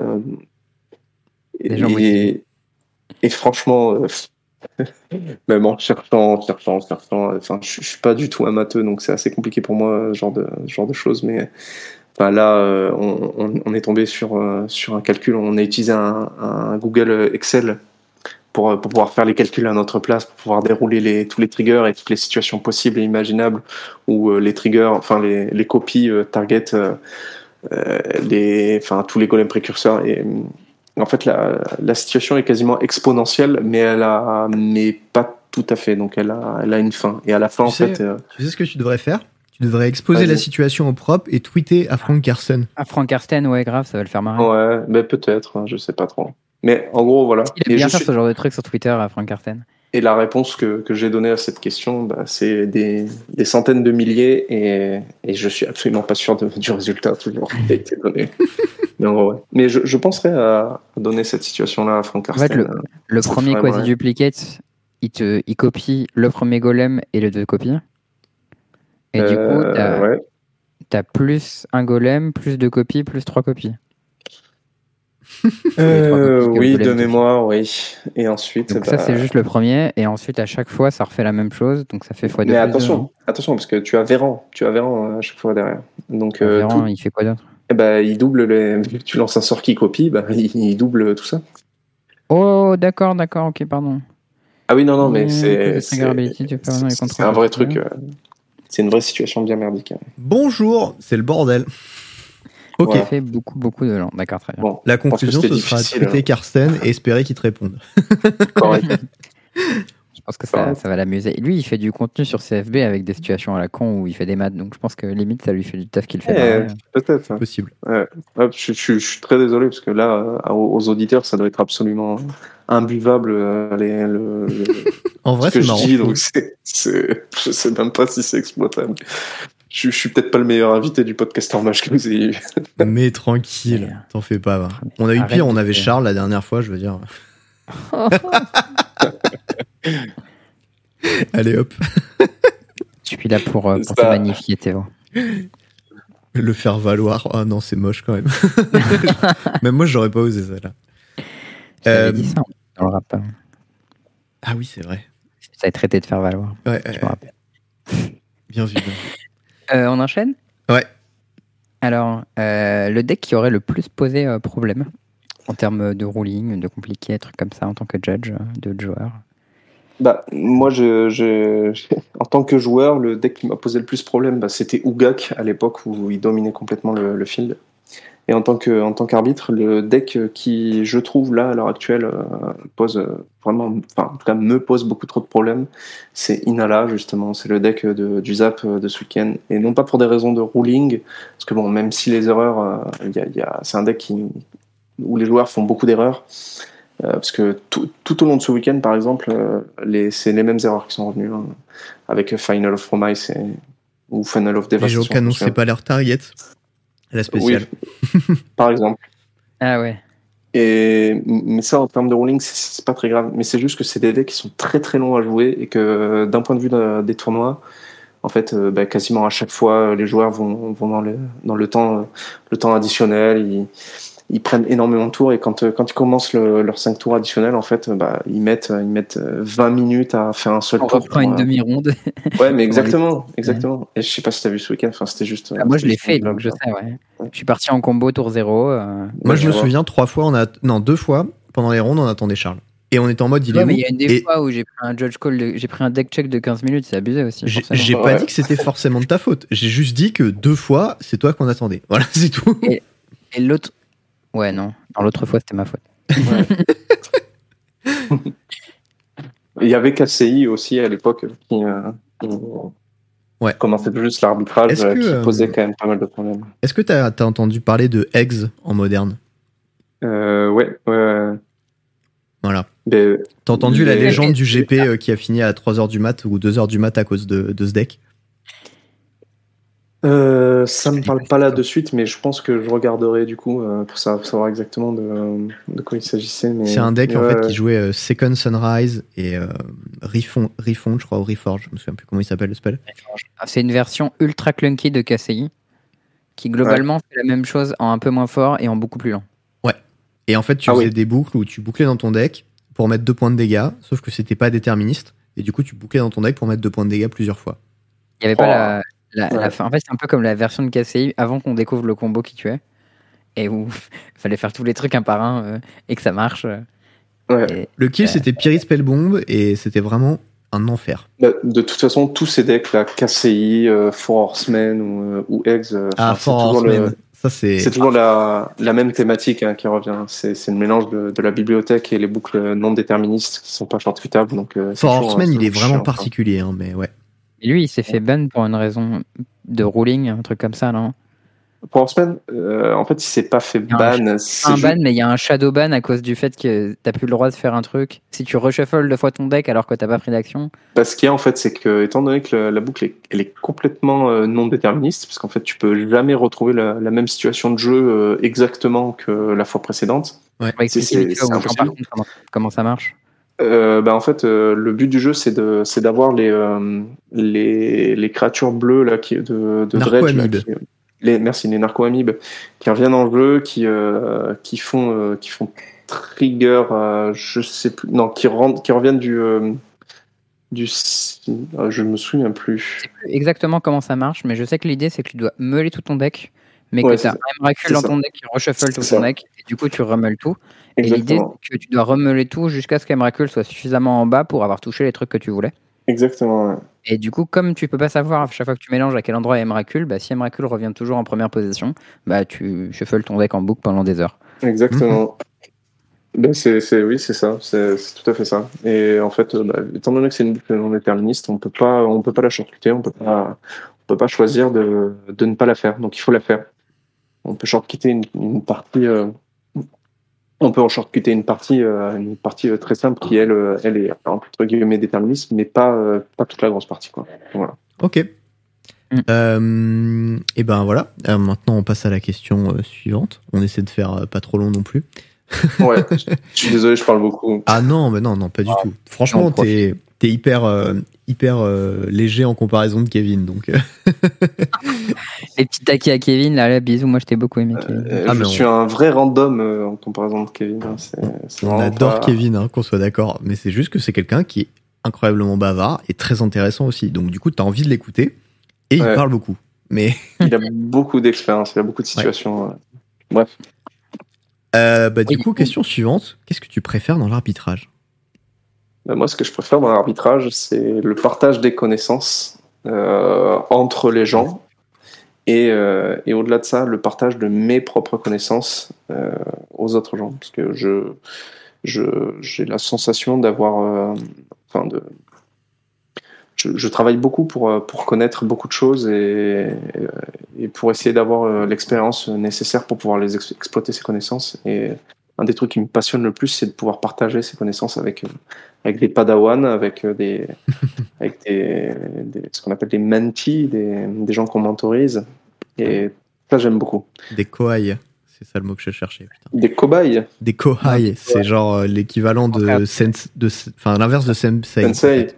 Ouais, bah, exa- exactement. L'élève. Ça, ça fait, c'est euh, vraiment un disciple, des- un peu comme les sites, quoi. Ouais. Mais c'est vraiment, vraiment un des trucs qui, qui est vraiment, est vraiment le plus kiffant, quoi. Il ne peut y avoir qu'un seul senior site en même temps. hein, donc, euh, Ouais, ouais, exactement. une fois que tu as, mentoré quelqu'un, il va devoir te bouffer à la fin. Bah, a priori, c'est Kevin pour l'instant, mais. ok, eh ben, c'est cool, euh, l'apprentissage, le passage de connaissances, tout ça. Euh, S'il y avait une règle à Magic que tu devrais changer parce que elle te prend la tête, Pas forcément qu'elle te prend la tête, juste tu la trouves, elle est pas bien. hein. Ouais. C'est les règles, une fois qu'elles sont en place, Ouais. on peut plus trop les changer des fois. Mais... Alors les, les règles, ce qu'il y a de bien, c'est que les gens pensent qu'elles sont fixes et que c'est et ou que c'est du code et que euh, le jeu Magic euh, a un processus de code euh, qui est régi comme le code. Alors c'est presque ça, mais pas tout à fait parce que les règles ont besoin de beaucoup d'interprétation et c'est aussi à ça que servent les arbitres. c'est un peu plus comme un code pénal, en fait, je pense, non? Ou genre, t'as des lois et en fait, c'est libre à l'interprétation de la situation, du juré, du juge, tout ça. Ouais, c'est pas vraiment libre à l'inter- à l'interprétation. Ça marche beaucoup comme le code, mais il y a, il y a des fois où ça marche pas du tout comme le code. Donc, euh, en fait, on, on peut pas faire euh, comme ça. Et, euh, et, ouais, si je devais changer quelque chose, euh, je, je dirais la, la règle sur les capacités liées, euh, la règle 607.3, parce que c'est une, c'est une règle qui, qui ne prend pas en compte dans son écriture, dans sa façon d'être écrite, elle ne prend pas en compte les joueurs, elle prend en compte seulement les objets les objets qui, euh, que- auxquels se rapportent les capacités liées. Et dans la réalité, il y a euh, plusieurs cartes, deux cartes euh, que j'ai en mémoire, qui, euh, qui ont des capacités liées, qui se réfèrent à des joueurs. Et, euh, et en fait, elles sont, enfin, cette règle ne, ne les traite pas vraiment les cas, les corner case de corner case de, de ces cartes-là. Et s'il y en avait une deuxième, euh, je parlerais de la règle. Comment tu peux t'arrêter un peu là-dessus parce que c'était quand même très vague pour nous. Alors, moi, Euh, si tu veux, j'ai j'ai la règle sous les yeux parce que du coup, je suis allé la moi chercher. aussi, je suis en train d'essayer de la lire, mais du coup, je comprends. J'ai pas encore compris euh, ce que ça, ce que ça faisait. Moi non Il y a plus. une capacité liée, je sais pas exactement ce que c'est en termes de termes. Alors, c'est euh, Je vais donner un exemple, par exemple, ce sera plus simple pour nous et pour les auditeurs, à mon avis. Eh pour oui. de quoi on parle. Euh, alors, il faut que je retrouve le nom des cartes. Euh, enfin, c'est euh, Odyssée ou quelque chose comme ça. Quand un joueur, quand il arrive en jeu, un joueur euh, perd 6 points de vie ou 3 points de vie, et quand il quitte la partie, euh, le joueur euh, perd, euh, perd 3 points de vie ou 6 points de vie. Est-ce que ça vous parle? Ça fait référence aux joueurs, du coup? Ouais, c'est ça, ça fait référence joueurs. peux Les- avec la première capa, c'est ça Ouais, c'est ça. Et la question, c'est de savoir ce qui se passerait dans euh, l'hypothèse où il y aurait un Panam- Panharmonicus, par exemple, en jeu. bah, Tu peux targeter deux joueurs différents. Ouais, et quand il quitte la partie, Et si tu choisis, je sais pas, voilà, bah, je sais pas non plus. t'as deux effets, ouais, non non, mais, euh, mais euh, grosso merdo, c'est si, euh, si tu choisis à chaque fois des joueurs différents avec, avec ce genre de, de capacité. Et, et le fait est que, bon, elles sont liées, donc euh, la résolution, on la connaît, sauf que la règle telle qu'elle est écrite, elle prend pas, euh, elle prend pas en considération le fait que ce puisse être des capacités liées qui se réfèrent à un joueur. Là, euh, Ça se ça- référait à des, cré- à des créatures, ça fonctionne? Ben, ou à des cartes exilées, par exemple. Ce que, Ouais. ce que traite la, la, règle, la règle en question. Ok. Ok. C'est hyper spécifique, mais ça Vraiment marche. très technique comme réponse, mais du coup. euh, je, je, je, sais pas si. Je sais pas Et en si... plus que ce changement de règle soit appliqué. Oh putain, mais il y a Florian Trott euh, dans le chat. Salut Flo. Et la deuxième, euh, la deuxième règle que je changerais, c'est la règle dont je vous ai parlé plus tôt, c'est la règle 613.7k qui est sur les timestamps des, de, de plusieurs effets qui doivent s'appliquer à plusieurs objets différents. Et j'aimerais bien qu'elle puisse inclure le fait que, que plusieurs effets puissent s'appliquer sur un seul et même objet et qu'il faille leur donner un timestamp. J'aimerais beaucoup que ce- cette petite phrase soit rajoutée, juste pour rendre euh, réelles euh, des interactions qui, à l'heure actuelle, ne sont absolument pas traitées par les comprehensive rules. D'accord. Et du coup, ça, c'est des points que tu as remontés à des, des judges qui écrivent les règles? Euh, oui, c'est des points que j'ai remontés au Rules Manager et euh, le Rules Manager qui, qui écrit les règles. Et lui m'a dit euh, texto ce que je t'ai dit là tout, tout à l'heure, c'est-à-dire que ce serait bien si on pouvait le faire, mais par contre, c'est un peu compliqué, Magic, ça avance lentement. Quoi. ouais, exactement. Euh, je, je, je, je pense avoir, avoir son truc. Son, enfin, c'est pas pertinent là pour, pour le chat, je pense, mais, mais bon, On, on peut espérer qu'à terme, ces changements soient faits. Ben, j'espérais, et nous espérions, euh, certains dans la communauté arbitrale, euh, nous espérions que ces changements soient réalisés euh, dernièrement, puisque le point, enfin, ces, ces problèmes-là ont été remontés et, et, enfin, de nombreuses fois, et en fait, c'est toujours pas le cas. Donc, ça, ça, voilà. Voilà. Déjà qu'ils essaient de régler le problème avec les spin down et les D20, et puis après, on verra pour le reste, pour les trucs qui, C'est vrai que ça, c'est pas très malin en vrai d'avoir introduit une règle qui permet de lancer les D20 alors que ça fait euh, depuis je sais pas combien d'années qu'on te file des spin down quand tu fais ton AP et que les joueurs de Magic ont 12 000 speed down et Ouais. 0 D. Exactement, bah, ça crée des, des problèmes. Bah, ça crée en vrai de vrai, genre, c'est pas très grave, tu vois. Enfin, Si ça roule suffisamment, c'est pas grave. hein. Voilà, c'est ça, il suffit juste de faire rouler ton dé, c'est bon, tu vois. Genre. Mais si s'il a pas, pas roulé beaucoup, je pense que tu peux faire un peu ce que tu veux avec. Mais... Ouais. Enfin, je suppose. Je sais pas, pas. je sais pas le faire. mais Je lance des D6, donc le problème est réglé. Et ouais, pair impair, hop, c'est réglé. Alors, encore des joueurs qui m'ont dit Mais attends, euh, Tu veux pas faire plus grand Je fais non, non. Ah, moi aussi, on m'a fait la même. Ah, mais as plus de probabilité de faire paire sur 2D. Écoute, c'est pareil, soit c'est différent. Une chance sur deux. Il m'a dit Ah, c'est pas con. bon, euh, Dico, si on parle un peu de, de souvenirs, ça serait quoi ton, ton- tes meilleurs souvenirs que tu as à Magic euh Ah, mais moi, Charles, mon meilleur souvenir à Magic, c'est quand je t'ai rencontré ce week-end. Oh là là. Est Non, c'est- non, non, je déconne. meilleur quand- invité. Non, je plaisante. C'est quand j'ai vu Théo avec sa magnifique veste et, et son, son su- sa superbe chemise jouer au top 8 et, et perdre en quart de finale. mais euh, Ah, il avait tout mis dans l'apparence. Comme ça. Non, en vrai de vrai, c'est il y a deux semaines quand j'ai quand j'ai pu arbitrer avec Florian Trott, qui est, qui est mon idole et qui, j'espère, va bannir les cartes euh, qui méritent d'être bannies.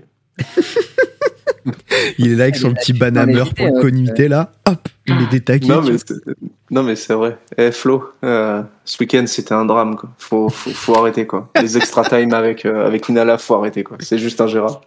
C'est juste, euh, c'est, l'enfer. Enfin, bref. Et sinon, bah, mon meilleur souvenir, c'était Bilbao 2019, euh, au. GP, au GP Bilbao en tant que, en tant que joueur. Je suis, euh, je suis allé là-bas avec, euh, avec une très grosse partie de ma collection de cartes que j'ai revendue. Je, je suis rentré en France, j'ai acheté une voiture avec l'argent que j'avais gagné. Ah Et- ouais.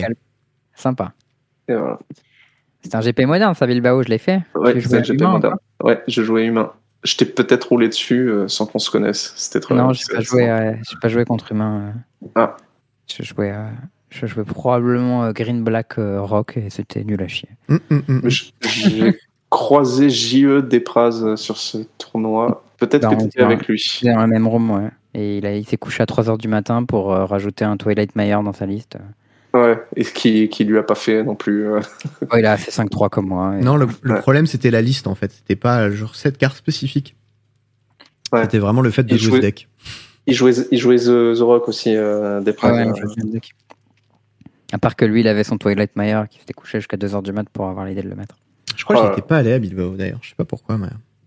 Non, t'étais pas venu. ouais. 2018. Je Ah, mais j'avais pas un PT, justement, en ce moment Non, je crois que t'avais des problèmes de thunes, non? Ah, peut-être aussi, ouais. Ça, c'est possible. Pour que tu viennes pas en moderne, il y avoir une bonne raison. J'ai raté un, PT, un GP moderne aux États-Unis parce qu'on testait. hein. Alors que c'était dans la Oui. même ville où on était. Très déçu. C'était une bonne raison. C'était une bonne raison. Non, c'était pas une bonne raison. Ce n'est jamais une bonne raison de rater un GP moderne. Euh, du coup, après le meilleur vient le pire. Qu'est-ce que ça serait ton pire souvenir à Magic? Mon pire souvenir, c'est. J'ai eu le temps d'y penser et c'est un truc qui, qui me hante encore aujourd'hui. Et c'est d'une certaine manière, c'est une bonne chose, mais ça me hante encore aujourd'hui. Mm. Ça a été, euh, ça a été euh, un, un mauvais ruling que j'ai donné sur un tournoi moderne en 2019 ou 2018, je me souviens plus. En format phare en plus, coup dur. Ouais, j'étais le, le seul arbitre du tournoi et c'était un tournoi de- d'un peu plus de 60 joueurs où je la cumulais. situation, on euh, va essayer de voir si nous on a le bon ruling. Alors, je vais te donner l'ambiance générale, je, un peu pour me dédouaner d'une certaine forme de manière, mais pas du tout pour me dédouaner en fait. Mais vraiment pour expliquer, pour remettre dans l'ambiance. Je faisais le, absolument tout sur, sur le tournoi, du, du judging au scorekeeping, au, au nettoyage des, des tables, enfin la remise en place de la salle à ce Ah ouais. moment-là. En- entre les rondes, hein, je- j'entends. Et je, je- il y avait une soixantaine de joueurs. Alors c'est très gérable aujourd'hui, je pense que je gérais beaucoup plus facilement qu'à l'époque. mais J'étais vraiment euh, newbie un peu à l'époque et, C'est énorme. et c'était euh, c'était peut-être le, le premier top 8 que je- que. Euh, Je n'ai pas vraiment de souvenir de ça.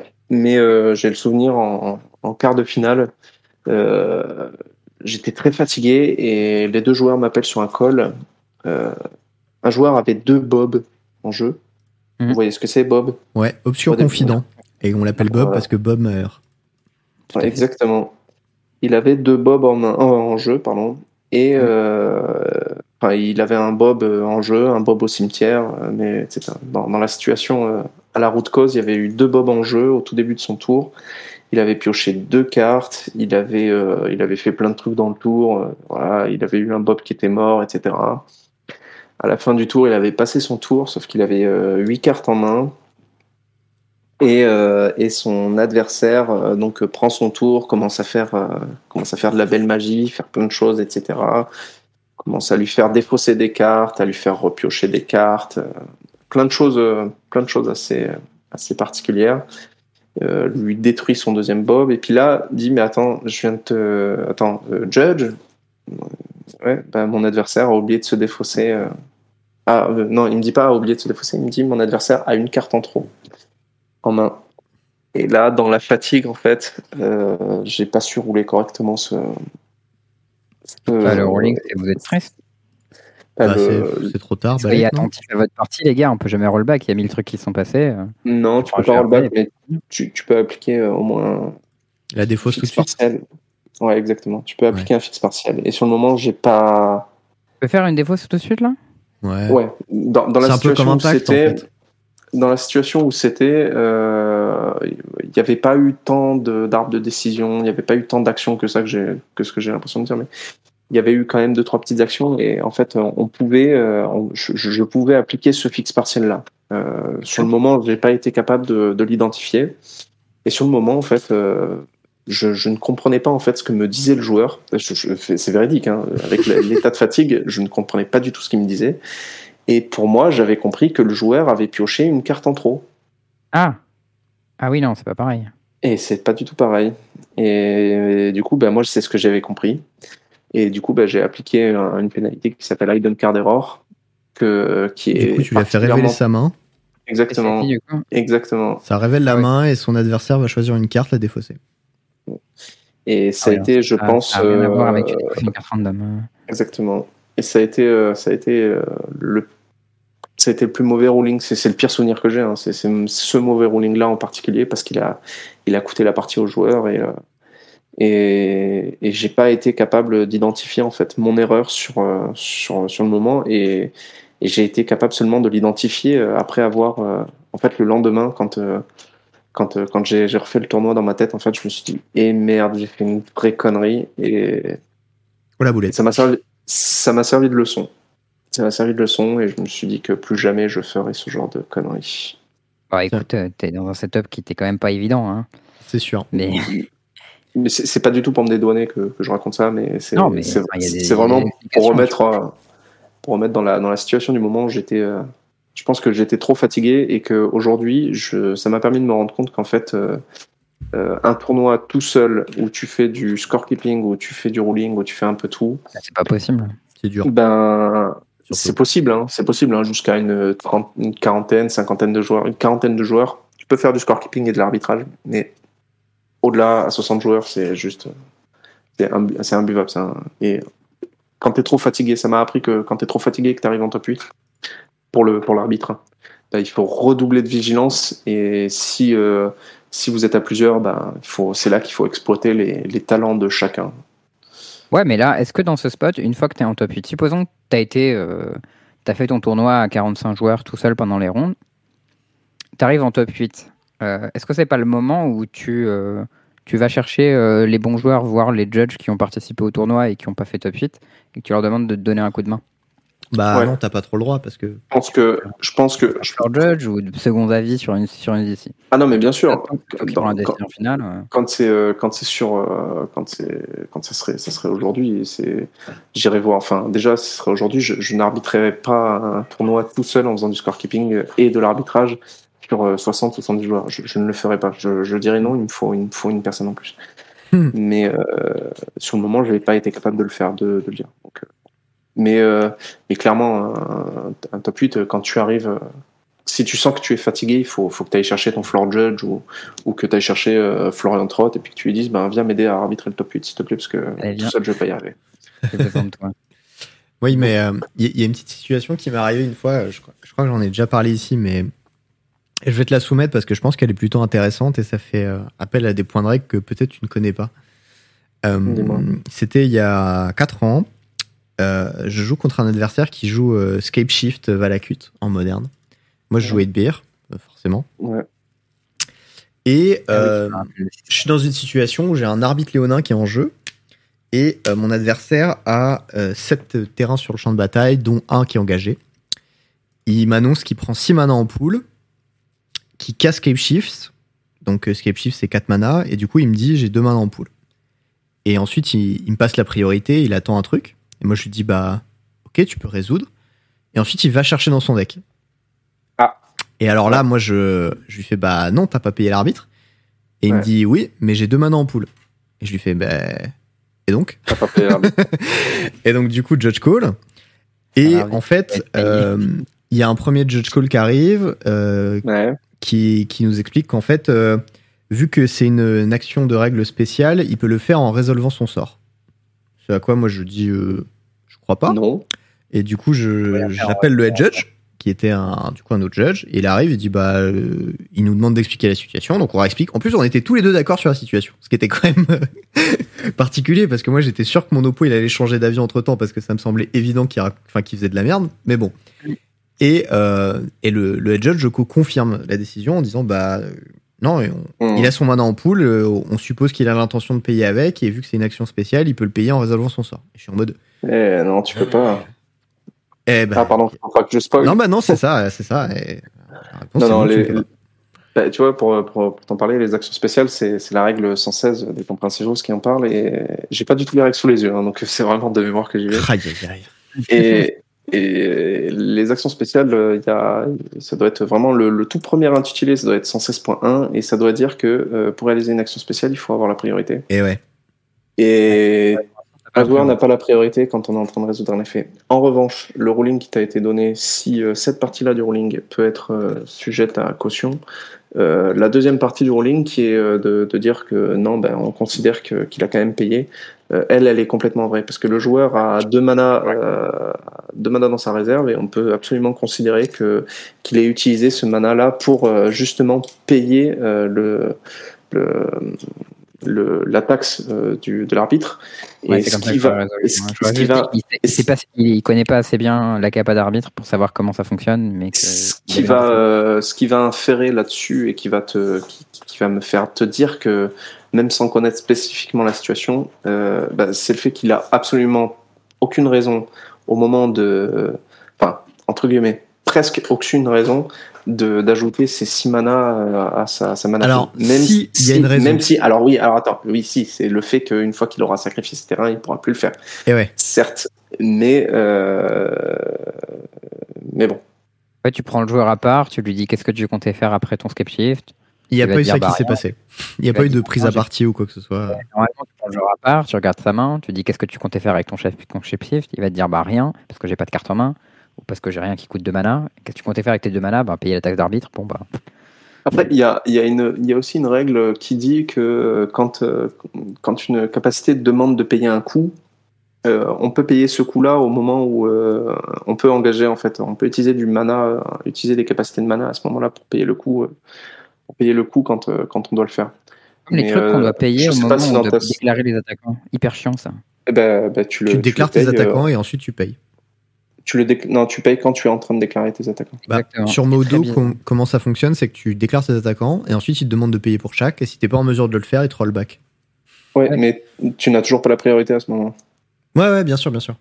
C'est quand même bizarre la façon dont ça se fait, je trouve. Donc, euh, en fait, au final, euh, de ce que, de, enfin, voilà, de la situation que tu, tu exposes, je, ne l'ai pas là en tête, mais je pense que le, que le ruling qui t'a été donné est quand même, quand même le bon. Donc, euh, tu, voilà. Bon, bon pour, la euh, pour, pour, expliquer la fin de la situation, donc effectivement, ils, ont donné le ruling en faveur de mon oppo. Et euh, derrière, il est allé chercher ses trucs. Moi, sur le champ de bataille, j'avais un quartier fantôme. Et du coup, ce que j'ai fait, c'est qu'en réponse au trigger de Valakut, j'ai quartier fantôme etc. Là, il avait plus de mana en euh, et en fait, moi, je me suis dit, bon, bah, avec un peu de chance, il a plus de montagne. Et, euh, et en fait, euh, mon oppo n'est pas allé chercher sur le Ghost Quarter. Et en fait, il m'a dit qu'il a supposé qu'il devait payer arbitre. Et bah, moi, j'ai rien dit, tu vois, parce que bah, à l'époque, il n'y avait pas besoin de lui rappeler les faits. Tu n'as pas à les rappeler à les Enfin, maintenant, tu, tu, dois. Donc, quand tu proposes euh, un truc à ton oppo, genre un pass to exile qui dit qu'il peut aller chercher un terrain, tu dois lui rappeler qu'il doit aller chercher un terrain. Tout à fait.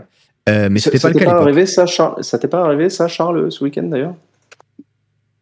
Un PTE Non, euh, c'était pas, un PTE, c'était une autre carte. Une un effet bénéfique à un oppo que tu devais lui rappeler que tu l'as pas rappelé, je suppose. Ah non, ah non, non, je confonds, c'était pas toi, c'était Jules, euh, Jules Lestienne. Ah oui, qu'est-ce qu'il la donne bah, à, peu près, à peu près ça. Euh, un ruling où il a fallu euh, expliquer que, bah, en fait, il fallait quand même expliquer à son adversaire que qu'il pouvait, pouvait prendre l'action, l'action ah que, que, la carte permettait de faire. J'explique tout à mes adversaires. Je vais pas leur dire, bah non, je vais pas les niquer pour pas qu'ils aillent chercher leur terrain. Je leur dis qu'elles font mes cartes. Je leur dis même quand je leur donne mon wish talisman, fais gaffe, ça s'utilise qu'en sorcerie. Ça, c'est quand même sympa. C'est pas, nécessaire. Mais, euh, nécessaire, mais c'est quand même sympa. Et aussi, euh, autre truc qui est euh, ultra bâtard qui m'est arrivé, c'est si jamais tu as.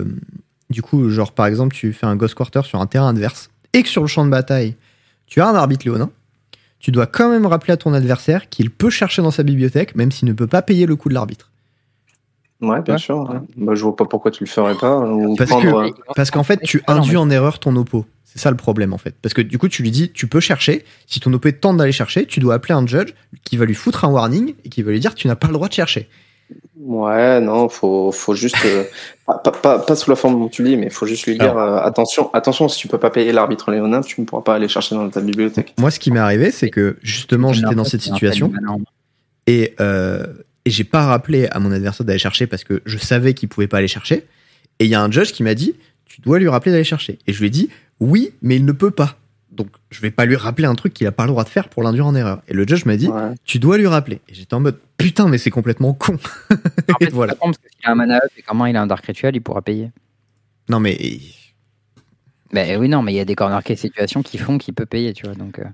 Dans tous les cas, si on est à la situation de lui dire Tu peux aller chercher ça sous-entend que le truc est en train de se résoudre et que de toute façon, il ne peut plus payer. Ah. Parce qu'il doit avoir la priorité. Et au moment d'aller chercher, il n'a plus la priorité. Ah, t'as raison. du coup, ça, ne marche pas en fait. au moment où tu annonces ton effet, tu dis je vais casser ton land et tu pourras aller chercher. Et s'il dit ok, ça résout, tu dis par contre, tu peux pas aller chercher, j'ai arbitre. voilà.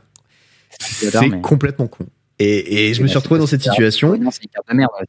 Et, et j'étais en mode, mais frère, ce que tu me dis, ça n'a aucun sens. Et bon, je suspecte que quand même dans le fond il avait plutôt raison, mais dans la situation c'est enfin c'est complètement con quoi. voilà. Tu vois, moi la question si on pouvait changer une règle, eh ben je ferais un errata sur arbitre léonin en lui donnant une capacité activée. Il dit pour deux mana, euh, les joueurs peuvent ignorer la capacité de arbitre léonin. Ouais. Ouais. Comme euh, ils ont fait avec euh, comment il s'appelle le 6-6 qui descend de main.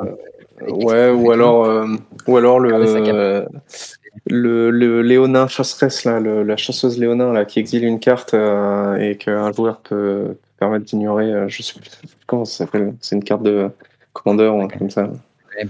Pour le coup. Mais, euh, mais moi, celle à laquelle je pensais, c'était le la mythique verte qui coûte 4. Ah, je vais la retrouver. C'est une 6-6 pour 4. Tu peux la poser de ta main si ton adversaire te l'a fait défausser. Et euh, Ouais, je vois laquelle. C'est Nulid Ferox. Ouais. Nulite Ferox. Et bah lui, Nulite Ferox, il a un wording qui dit euh, il perd ses capas euh, quand tu l'actives et tout le monde peut activer euh, ça. Et ça, il perd tous ses capas. Et ça, si tu mets ça sur ton arbitre léonin, bah, c'est beaucoup plus simple. C'est une capacité activée, tout le monde peut l'activer, c'est pas une action spéciale. Ouais, peut-être, ouais. Léonin, l'arbitre Léonin est beaucoup plus, euh, beaucoup plus ancien que euh, le Nullit Ferox, donc euh, j'ai envie de te dire que ce genre de choses, euh, oui. Balek. Moi, je l'aime beaucoup, mon petit arbitre. Voilà. Ouais, je l'aime bien aussi. Yes. Euh, avant de passer à, à l'outro de, de cet épisode, est-ce qu'il y aurait quelque chose que tu voudrais ajouter, cher Jordan? Bah écoutez, euh, pas vraiment, à part vous dire merci de m'avoir de m'avoir invité euh, sur ce, ce podcast hommage, euh, parce que je l'écoute assez fréquemment. Je l'écoute, euh, je l'écoutais ce week-end en- dans le métro en allant au tournoi. Nice. Je suis assez, euh, je suis assez content. Je vous, je vous remercie pour ça. Et, et voilà. Nice. Euh, alors, moi, du coup, j'ai une petite question de règle que, a priori, tu as déjà répondu, mais que, quand même, pour la blague, euh, Je vais vous la poser. Alors, j'ai une Chaos Orb sur le board. Euh, il se trouve que ma Chaos Orb, c'est devenu une créature euh, par euh, je ne sais pas quel effet, mais on s'en fout, qui lui enlève pas ses capacités. Et ensuite, une fois que c'est devenu une créature, j'ai Mutate dessus. Plusieurs sûr que tu parles de Chaos Orb, par contre. Parce que Chaos On est Orb, sûr que je parle de Chaos Orb. aucun format. Mais je parle bien de. Chaos Orb, qui dit que tu la flippes et que tu détruis tous les permanents que ça touche quand t'es flip. D'accord. Ok L'idée, c'est que Chaos Orb a dit que tu vas la lancer dans les airs et ensuite tous les permanents qu'elle va toucher, ils vont être détruits. Et il y a aussi une règle qui dit qu'elle doit faire au moins 180 degrés, je crois, avant de tomber, euh, parce que sinon, c'est pas considéré comme étant lancé. Bref. Euh, Est-ce que toutes les cartes avec lesquelles tu as mutate sur Chaos Orb sont considérées comme faisant part de Chaos Orb lorsque tu vas la lancer? Et donc, est-ce que tu as le droit techniquement de lancer une pile de cartes avec ta Chaos Orb sur le- les cartes étant celles que tu as mutate Et euh, est-ce que du coup les cartes mutate qui vont toucher des permanents vont être détruites également? Absolument. Ma, ma réponse, c'est oui, tu peux tout à fait le faire pour la même raison que euh, euh, qu'avec l'évaporation, avec euh, Mutate, ça te fait une grosse bête à la fin. Et ben, euh, Chaos Orb, si t'as muté dessus, tu peux lancer toutes tes cartes, et touche toutes les cartes adverses et tout dégommer. C'est ma Jordan réponse. Bah moi je dirais, euh, alors, j'ai pas su, excuse-moi, j'ai pas su ce que t'as dit Charles exactement, mais Il a dit quand Euh, oui. ça fonctionne. Ah ouais, ouais, ouais. Bah, ce que j'ai répondu en fait, euh, c'est une question qui a popé. Alors je savais pas qu'elle allait popper sur Twitter ou je sais pas trop où, mais en fait elle est, moi elle est apparue sur un Discord euh, random euh, sur euh, sur, enfin sur un serveur Discord random. Et en fait le, du coup le- la personne demande euh, demande bah, pose cette question exactement. Moi personnellement j'en sais strictement rien parce que c'est une situation qui euh, qui n'est pas prête d'arriver, mais euh, mais en tout cas, la manière dont fonctionnent les, les cartes avec mutation, bah, tout le permanent, tous les composants de, de ce permanent euh, ont la capacité, enfin sont euh, sont ce à quoi la, la capacité de la Chaos Orb font font référence, fait référence.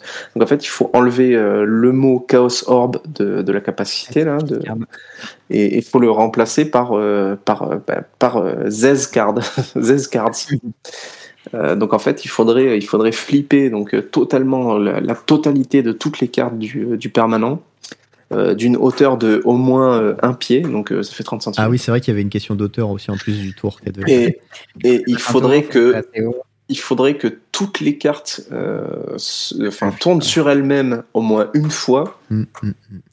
pour que ça puisse chacune, tous les permanents non tokens qu'elle toucherait, bah, puissent, euh, puissent les détruire. Alors, ensuite, question que je tu, tu Est-ce que tu peux détruirais. lancer une par une ça, c'est une bonne question. Et moi, j'ai envie a de te dire que, que non, j'ai envie de te dire qu'il faut le, qu'il faut le faire euh, tout. Eh ouais, parce qu'il faut le beau jeu quand même, c'est important. Non, mais il faut. Surtout que c'est tous ces objets mutés, là, tu le décomposes. Surtout que c'est simultané, c'est c'est simultané et il n'y a pas de il n'y a pas de il y a pas d'interstice, il n'y a pas de latence entre les deux donc, euh, donc oui. Et moi, j'ai une question subsidiaire. Est-ce que du coup, Oh, euh, quand tu vas lancer, supposons que c'est toutes tes cartes en même temps parce que beau jeu. Est-ce que Ouais, si parmi ces cartes, il y en a une qui fait pas euh, le flip qui est nécessaire, est-ce que tout l'effet ne fonctionnera pas pour toutes les cartes ou uniquement pour celle qui n'a pas fait les- le flip Ah, pas le fizzle. Eh ben, euh, moi, je serais tenté de dire que, en fait, euh, étant donné que, que le, le- le mot Chaos Orb, le nom Chaos Orb se réfère à toutes les cartes, faudrait que toutes les cartes fassent, euh, fassent le flip. Et Ah oui. si toutes les cartes ne le font pas, eh ben, alors euh, on fait pas le reste. euh, Ah, on considère qu'elles n'ont pas toutes touché les permanents euh, des permanents. Euh, c'est sujet à caution et, et je ne sais, je ne sais, je, je, je- enfin, je sais pas si, si je, je poserai la question au rules manager juste pour, pour se marrer parce que parce que bon. Mais, euh, mais en tout cas, par exemple, il y a déjà des comportements similaires euh, qui peuvent se produire avec, euh, avec les, les cartes euh, mutées. Si par exemple, tu as un effet euh, qui dit euh, quand euh, telle carte meurt, ben, euh, enfin, quand tel permanent meurt, quand cette créature meurt, renvoyez-la sur le champ de bataille. Ça renvoie les deux. Ça renvoie toutes les cartes, effectivement. Si maintenant, euh, ben, tu n'es pas capable de retrouver toutes ces cartes, ben, l'effet ne, ne fait rien. Oh. Ah oui. Je pas ça. Donc en l'occurrence, euh, par exemple, si, euh, si tu fais un truc du genre euh, Scavenging Ooze sur, sur, une carte, euh, sur une carte qui vient de de- de- d'aller au cimetière, euh, ben, l'effet ne peut pas les retrouver. Oh. Ok. Parce Par qu'il exemple- cherche, il cherche l'ensemble des cartes. Skyclave apparition sur une bête qui a muté. Donc je prends deux bêtes. Alors Skyke apparition, oui. Elle exile une bête. Et la bête, elle est mutée. Donc elle prend les deux bêtes. Oui. Et ensuite, par l'opération du Saint-Esprit, euh, je vais process une des cartes, donc la mettre depuis l'exil euh, dans le cimetière. Ouais. Avec par exemple l'Iradi qui fait moins 3 moins 3 dont on a parlé tout à l'heure. Wasteland Strangler. Ouais. Euh, du coup, quand mon Skyclave apparition meurt, mon oppo il a rien du tout. Je vais te, je regarde Skyke apparition. Normalement, quand, pour moi, il aurait le token juste qui reste sur la carte exilée restante en fait. The. Exiled Cards Owner creates an X6. euh,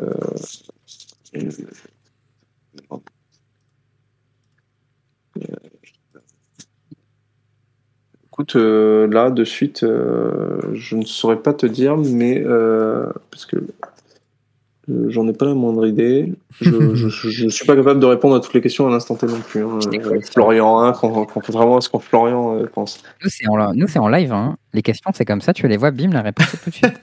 Pas de temps, ouais, je vais chercher les comprehensive rules, machin et tout. Non, non. hein. Question, pas- tout de suite. Pas de souci. Euh, étant donné qu'il reste une carte, euh, une carte qui est exilée, euh, la capacité peut, peut quand même se référer à cette carte-là. C'est ce que je pense aussi. Et Ouais. du coup, ça contredit ce que tu venais de dire avant. Voilà, c'était juste ça. ouais, pas de souci. Mais c'est pas tout à fait les mêmes situations. C'est vrai, c'est vrai. J'ai pas trouvé euh, plus proche. Ouais, c'est pas tout à fait les mêmes situations. Ok. Euh, Euh. Et ben ouais, des petites euh, petites infos du coup de, de fin d'épisode, Charles? Ouais, dans l'outro, j'ai un, j'ai un petit, euh, un petit tweet La de photo est incroyable.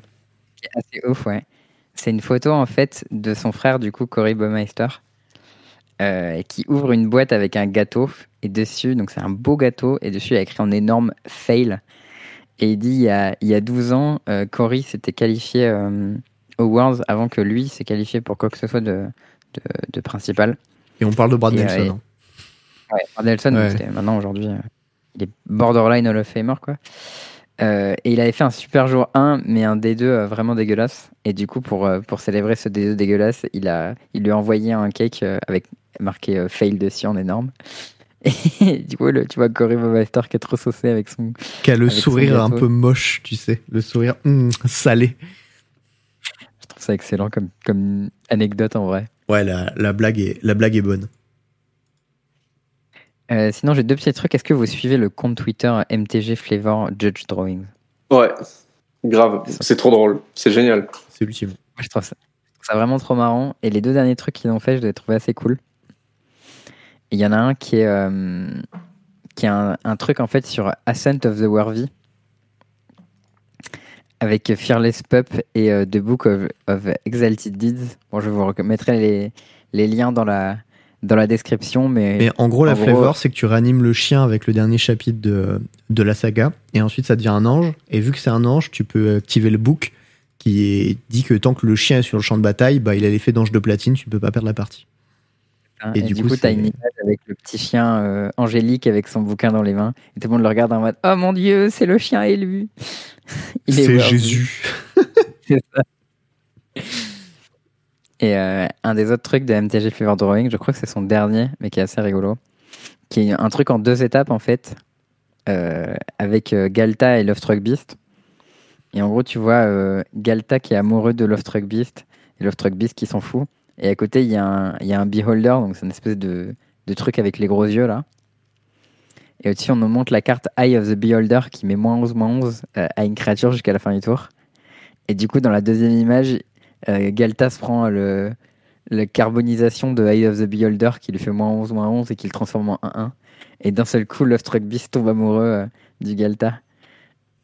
Et ça, me fait trop marrer euh, la petite Truc Beast en mode Oh mon dieu, il est si beau Et le Galtac est tout reconnaissant de petit l'œil qui est.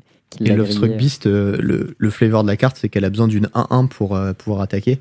Et du coup, bah, avec mm. le moins 11, moins 11, Galta, il est 1-1. Donc du coup, il peut attaquer. Donc du coup, bah, il est frappé d'amour. C'est ça. Voilà, voilà. Il y, a, il y a un dernier petit truc qui est, qui est passé, que j'ai vu juste avant, juste avant l'épisode. Mm. C'est un peu le, drama de la communauté euh, américaine euh, de, de, Twitter. C'est euh, par rapport à une, une meuf qui s'appelle Erin Campbell. Et, et, en gros, elle s'est faite un peu target parce que elle avait fait des tweets qui remontent à une dizaine d'années a priori, donc un petit moment, où, mm. où elle avait dit des trucs racistes. Je sais pas exactement c'est quoi le contenu, mais mais bon globalement c'était ça. Et, euh, et elle a fait un petit pavé pour dire bah voilà euh, désolé c'est une question de racisme systémique euh, j'en avais pas pris conscience à l'époque blablabla un truc d'excuse à peu près legit mm. et ensuite il y a des gens qui étaient en mode ouais bah écoute c'est pas grave t'as appris de tes erreurs etc et ensuite il y en a d'autres qui disaient bah en fait elle a pas été raciste envers toi donc genre c'est pas trop à toi de parler c'est plutôt aux gens envers qui elle l'a été. Et et du coup il y a des mecs de la communauté noire de Magic qui ont répondu et globalement ils ont dit bah en fait c'est une raciste, euh, je l'ai bloqué il y a un an et vous êtes vraiment dégueulasse à, à lui pardonner comme ça etc. Et donc euh, ensuite ce qui s'est passé c'est qu'il y a des personnes qui ont envoyé à tous ses sponsors euh, des screens des tweets que qu'elle a faites et j'ai pas d'infos qui, qui va au-delà de ça. Mais bon globalement ça sent le sapin. voilà voilà c'est tout. Ça m'a fait un peu un peu doucement rire quoi parce que c'est enfin, je, suis pas tout à fait sûr du profil de la, de la personne, mais je crois que c'est une trans et qui est euh, très euh, pro, euh, tu vois, ouverture, etc. Et, et se faire épingler pour des tweets racistes, ça me fait un peu genre un, un, peu, rire jaune, genre, c'est ça. Ouais, ouais, un peu, voilà. Genre, ouais, pour mes, pour mes problèmes à moi, c'est vraiment important et faites attention, mais par contre, les problèmes des autres, je m'en fous un peu. C'est ça. Après, bon, ça date d'il y a 10 piges. Hein. Donc, il faut prendre avec des petites pincettes, quoi. T'as le droit de, de, de, changer en 10 ans. Voilà, voilà, c'était euh, juste euh, vraiment un titre informatif. Moi, ça m'a fait un peu rire le bullshit euh, sur, sur Twitter de, de la communauté Magic. Il y, a un compte qui s'appelle MTG Drama. Et bah, c'est là-dessus que je l'ai vu, justement. si vous êtes amateur de drama, vous pouvez suivre le compte Twitter MTG Drama qui s'occupe de retweeter les trucs de drama régulièrement. Et des fois, il les explique aussi. C'est pas mal. C'est très quali. Ok. Eh ben, est-ce que ce serait pas tout pour aujourd'hui euh Ben ouais, absolument. On est très loin du plan de finir à 22h30, mais. Euh, On est sur ce genre de choses. Un, petit mot de la fin, euh, Jordan? Une petite, une petite suggestion par exemple Non, je voudrais revenir juste sur un petit truc que, que je t'ai dit tout à l'heure concernant la capacité de mana et le paiement de l'arbitre léonin. Ah, ah. Euh, il y a une règle sur les capacités de mana qui, euh, qui deux secondes, une règle sur la capacité de mana qui dit euh, que un joueur peut activer une capacité activée de mana à chaque fois qu'il a la priorité, à chaque fois qu'il lance un sort ou qu'il active une capacité requérant un paiement en mana, ou à chaque fois qu'une règle ou un effet ça c'est ce qui te concerne, lui demande du mana pour un paiement, c'est ce qui te concerne, même si c'est en plein milieu du lancement ou de la résolution d'un sort, de l'activation ou de la résolution d'une capacité. Alors, euh, juste quand même, du coup, moi, j'ai, ce qui s'est passé, c'est qu'après à ce tournoi-là, euh, je moi, sais pas si ça correspond à ta situation, mais a priori, ça, ça y correspond plutôt pas mal. Moi, ce qui s'est passé, c'est que du coup, je suis allé voir, euh, je suis allé voir Kevin Després qui était là en fait au tournoi, Ouais. Et euh, il m'a dit euh, non, le ruling n'est pas correct et machin. Et il faut que j'aille discuter avec les judges qui t'ont fait le mauvais ruling pour leur expliquer. D'accord. ok. voilà. Donc a, a priori, c'était juste la question de, de savoir euh, du, du fait d'avoir la priorité en fait pour euh, payer le ce coup-là en, en question. D'accord. Ok. Parfait. Bah, sinon, euh, un, petit, un petit mot. euh, bah, merci, euh, merci encore une fois de m'avoir invité. J'aurais on écouté a- ce podcast euh, et euh, pour entendre le doux son de ma voix. C'est un peu désagréable les premières fois. Tu te dis, oh Ouais. non, ma voix, elle sonne pas comme j'ai envie et tout. Ouais, c'est Ouais, j'imagine. Ah ouais, si, euh, dernier, tout dernier truc. Il y a euh, le trailer de la prochaine saison de PoE qui arrive cette semaine. Voilà, j'ai hâte. Les nerfs et tout. Bref, voilà, c'était tout. Vous pourrez suivre tout ça sur le, un peu. le, tw- le Twitch de Théo. Yes. Bon, et ben euh, Jordan, merci d'avoir été euh, là pour, euh, pour cet épisode. Merci d'avoir été judge pour le tournoi auquel on a participé, qui était bien sympa. Et très bien arbitré d'ailleurs. Et ouais. Et ben, on espère, on espère te recroiser en tant que judge ou en tant que joueur d'ailleurs sur d'autres tournois.